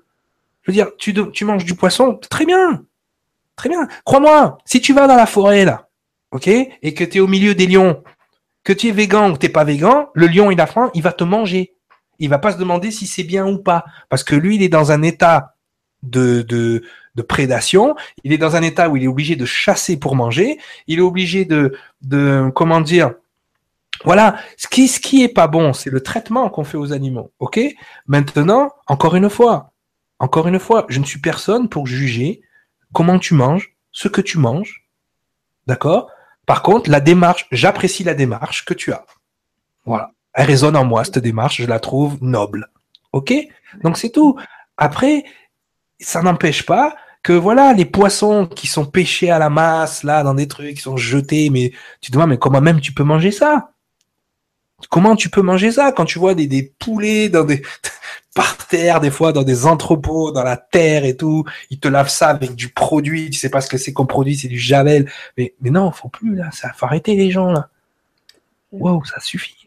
Il y a le bon divergent euh, Cédric qui nous dit tout va s'accélérer. Et ben regarde, je te fais un partage d'écran. Alors là, parfait. Le temps accélère, comment s'adapter? Avec Philippe Weber. J'ai fait un petit clin d'œil parce qu'il a fait partie de ta, il a participé à ta dernière formation. Ah euh, et, donc il y a ce cours qui arrive euh, effectivement la semaine prochaine. Vous êtes, vous êtes calé là au niveau du timing. Ah, moi, je hein, tout de suite. Hein. Moi, j'ai, moi, Philippe fait partie des gens que je regardais avec des yeux comme ça D'accord? Quand il parlait de l'astrologie maya, un cas, vous savez que je suis passionné par les mouvements stellaires et ce genre de choses. Et puis, et puis un jour, quand il me contacte pour me dire, hey, j'aimerais bien ça apprendre la lecture angélique, ben vous voyez, moi je suis pas euh, quelqu'un qui euh, qui est en rapport avec le terme humilité en règle générale, mais là l'humilité elle est venue tout de suite. Hein. C'est-à-dire que j'étais un, alors pas impressionné, mais un amour ce monsieur. Enfin, je veux dire une énergie. Euh, j'ai retrouvé un frère, quoi, hein, vraiment un grand frère et euh, vraiment une belle connexion avec Philippe Weber, c'était euh, c'était incroyable et c'est là que je vois que j'ai de la chance de faire ce que je fais, c'est de rencontrer des gens comme lui et puis là on est dans un travail de collaboration à long terme avec Philippe. Donc euh, voilà, il va en plus il va m'accompagner, il va me m'aider, me soulager aussi avec les gens qui veulent faire de la lecture angélique. Donc je le remercie, namasté grand frère. Voilà. je prends une petite dernière question de Pascal. Alain qui nous dit Ne pensez-vous pas que nous sommes en recherche de notre libre arbitre? Moi, je pense rien, déjà. Euh, parce que mes pensées m'appartiennent pas. Dans ce plan-là, ça m'appartient pas. Et ensuite, euh, le libre arbitre, tout dépend. que c'est pareil, tu vois. Là, on va être dans une définition, on va être dans une opposition de euh, comment dire On va être dans une opposition de définition de libre arbitre. Parce que euh, quand tu vibres en humain 2.0, tu n'as plus besoin de libre arbitre parce que tu as abandonné la liberté de choix. D'accord? Et même, la plupart des gens pensent que le libre arbitre, c'est la liberté de choix. Le libre arbitre, c'est un gène, en fait. OK? C'est un gène. C'est-à-dire qu'il y a des gens qui n'ont pas le luxe d'avoir du libre arbitre. Pourquoi? Parce qu'ils n'ont pas dans le cortex insulaire la glande qui génère l'empathie. OK? La plupart d'entre vous les appellent les portails organiques. Euh, les femmes adorent dire pervers narcissiques. Euh, ils ont plusieurs noms. OK? Et ces gens-là, on les appelle les sans-âme aussi. Ben, le libre arbitre n'est donné qu'aux gens qui ont ce cortex insulaire et qui sont capables d'empathie. C'est-à-dire qu'eux, ils ont un réel choix entre être altruiste ou égoïste. Les gens qui n'ont pas ça dans le cortex insulaire, si tu veux, bah, ils n'ont pas d'autre choix. Et d'ailleurs, c'est pour ça que ils sont sans vergogne. Ils n'ont pas d'autre choix que d'être dans le règne animal, c'est-à-dire l'égoïsme, euh, la prédation, la manipulation, le contrôle. Ok? Donc, libre arbitre, ce n'est pas la liberté de choix. C'est pas choisir entre euh, aller au McDonald's ou aller manger euh, bio à Biocop. Non, ça c'est la liberté de choix. Et d'ailleurs, tu n'as pas vraiment ce choix. Ok? La liberté de choix, ça n'existe pas. C'est une illusion. Quoi qu'il arrive, tu vas faire ce que tu as à faire. Ok? Le libre arbitre, c'est dans quelle énergie tu vas le faire. Et ça, si tu as pas ce gène-là qui te donne le cortex insulaire, qui fait de toi un humain adamique et non pas pré-adamique, parce que les préadamiques, c'est eux qui, qui n'ont pas ce cortex insulaire, mais tu n'as pas libre arbitre. Ensuite, le libre arbitre, c'est abandonner la liberté de choix. Ça veut dire quoi? Ça veut dire que dans ce système de dualité, tu abandonnes la dualité. Tu abandonnes le concept de bien et de mal. Tu décides uniquement d'être dans un concept neutre. Et tu n'as plus de liberté de choix. Ce que tu fais, c'est ni bien ni mal. C'est ce que tu as à faire tu as deux énergies dans la non-dualité, parce qu'on reste toujours soumis à des polarités, mais ces polarités, c'est la polarité de destruction, le chaos, et la polarité de création et d'expansion. Tu es une énergie consciente, donc de facto, par défaut, tu es une énergie d'expansion. Les énergies non conscientes, c'est la matière. Point final. Donc à partir de là, retrouver ce libre arbitre, mais c'est sortir de la dualité, c'est abandonner la liberté de choix. La liberté de choix est donnée par quoi? La dualité. Donc si tu sors de la dualité, ben, tu utilises ton libre arbitre pour en sortir. Voilà, le libre arbitre, il ne sert qu'à sortir de la dualité. Et une fois que tu es dans cette non-dualité, tu n'en as plus besoin. Tu vois? Je sais pas s'ils ont tous compris, mais moi je me suis compris en tout cas. c'est l'essentiel, voilà, ton message du départ. Moi j'avance et puis ceux qui comprennent très bien. Euh, bah, il y a Cosmo qui nous dit Philippe Weber, mon intervenant préféré de Nurea avec Cyril Liel. Cool euh, que vous collaboriez ensemble. Bah ouais, il y a des croisements qui se font, des chemins qui se. Hein. Et puis vraiment, si vous voulez voir une personne dans le non-jugement et dans l'acceptation et l'amour inconditionnel, Philippe Weber. Formidable. euh, je te laisserai regarder les, euh, les commentaires et euh, ce qu'il y a comme, comme message, parce qu'il y en a eu beaucoup, beaucoup. Il y en a plus de, plus de 350 commentaires dans la soirée. Donc, il y a eu beaucoup de questions très intéressante. Donc, euh, comme, euh, comme on va repartir sur euh, des explications beaucoup plus précises là-dessus, ça te permettra ben, voilà, d'avoir déjà sur chaque thème les différentes questions qui sont toi je pars, je pars à Lille pour un séminaire justement sur la lecture angélique, donc j'ai 10 heures de route de voiture. Ça va aller, j'aurai le temps de voilà. J'aurai de lire.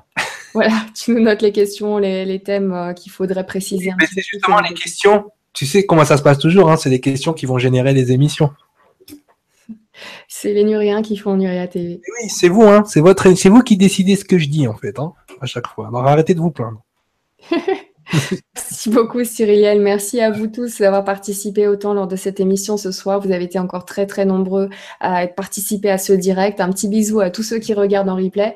Un petit bisou à mon grand frère Karim qui je sais aime beaucoup euh, les émissions de Cyrielle. Donc je suis sûre Karim. cette vidéo. Voilà. J'en profite, petit message personnel. Et trop là. Et puis, euh, ben, on te retrouve, Cyriliel, sur Nurea début du mois prochain. Donc, euh, on te retrouve le 1er mars, deux fois d'ailleurs au mois de mars, sur un court vidéo. Donc, euh, vous avez vu, c'est sur nurea.tv et c'est Les anges, introduction à la lecture angélique. Donc, ça sera. Je vais démystifier les anges. Il y en a qui vont être fâchés. Hein. Je suis désolé. voilà, ça c'est Là, je m'attaque à un truc sacro-saint quand même. Non, je les démystifie, mais je leur rends leur aide de, de noblesse derrière aussi. Tu vois, j'enlève tout le côté Dorine Vertu, puis je rajoute tout le côté euh, un peu plus scientifique. Voilà. les bisounours, là, ça suffit. Ok, je fais juste un petit partage d'écran, donc en fin d'émission, pour, euh, comme je parlais de, ce cours-là. Donc voilà, il est affiché, c'est bien celui-ci. Donc euh, ça sera mercredi 1er mars de 20h30 à 22h les anges introduction à la lecture angélique. Voilà, ça sera ce que j'explique dans mes stages de lecture angélique sur l'angéologie en, général. D'accord? En fait, je décrypte l'angéologie, je la décode sur les plans de vue, on va dire, et génétique et astrophysique, parce que, encore une fois, on est dans du langage génétique et astrophysique la plupart du temps. Et euh, voilà, c'est ce que j'explique dans euh, les personnes qui viennent justement faire la lecture angélique. Pour la partie angéologie, je leur explique voilà que finalement, ben, avant d'être des beaux êtres de lumière avec des ailes et des flèches dans les fesses, c'est voilà. Et ça, il faut avoir le cours pour savoir ce que c'est. Voilà, voilà. Ok, merci beaucoup.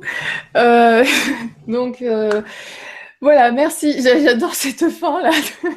il fallait que je finisse quand. Non, mais tu sais que hein, j'ai évolué, mais mon coco a évolué aussi. Hein. Donc il est, je pense qu'il est pire que l'ancien d'ailleurs. je sais pas pourquoi. Je, je, me sens m'équilibrer de plus en plus souvent. Mais je pense que mon coco, mon nouveau coco est pire que l'ancien. Hein. Donc, euh, eh ben, il, a, moins d'attache. Tu vois, il, est moins, il, a moins besoin d'être parfait là. Tu vois. Donc, euh, euh, c'est parti. On profite de, la, de ta liberté qu'elle inspire, au lieu de donner l'envie de suivre, qu'elle inspire à faire pareil exactement. Moi, j'ai créé des leaders, moi. voilà, un gros, gros, gros bisou à Béa, Anaïs, Nicosta, François, Dani, Audrey, Nicolas, euh, Olivier Gripois, Lilou Blou, Lilou, Lililou, Pat, Anne-Lo, Romain, Xiad, Pascal, Emmanuel, Karine, voilà, toutes les personnes, docteur GBC je vais finir avec toi. Toutes les personnes qui sont restées aussi longtemps sur euh, cette euh, émission en direct euh, et, puis qui sont restées donc qui ont participé à cette émission par leurs commentaires, ainsi qu'un gros bisou à tous ceux qui nous regardent sans partager, sans donner des commentaires ou poser des questions. Vous êtes très très très nombreux. on vous embrasse bien fort. Les, les, les, en anglais, on dit lurkers, mais c'est en fait ceux qui regardent sans parler. D'accord? Oui, Et pourquoi ils regardent sans parler? Parce que de l'autre côté, il y a un autre groupe qui parle aussi. Donc, tu sais, si tu avais envie de poser des questions que personne ne, posait, à ce moment-là, tu prendrais. La, plupart du, temps, ceux qui posent des questions, ils posent des questions pour tout le monde. Et ça, on s'en rend pas compte. Il y a des gens, ils sont chez eux, ils, ont, ils pas poser la question parce qu'ils se, ils se disent, ben, finalement, ils vont pas lire ma question. Et puis, il y a quelqu'un qui la pose tout le temps. C'est tout le temps comme ça. voir comment je suis stressée quand c'est moi qui regarde un direct. J'écris très rarement parce que je suis là, je le mets, je le mets pas. Je, voilà, donc c'est pour ça quand je vous dis il n'y a pas de questions stupides, tout ça, c'est je vous dis ce que je me dirais, euh, ce que je me dis à moi quand je me retrouve dans, dans l'autre euh, situation. Donc merci à tous ceux qui font ce partage et qui discutent avec nous pendant ces directs. Je vous embrasse très très fort. Encore un énorme merci à toi Cyriliel. Merci à vous tous et merci pour votre aide pour faire vivre Nurea TV. À très très vite sur Nurea. Bah, à demain. Avec et à bientôt.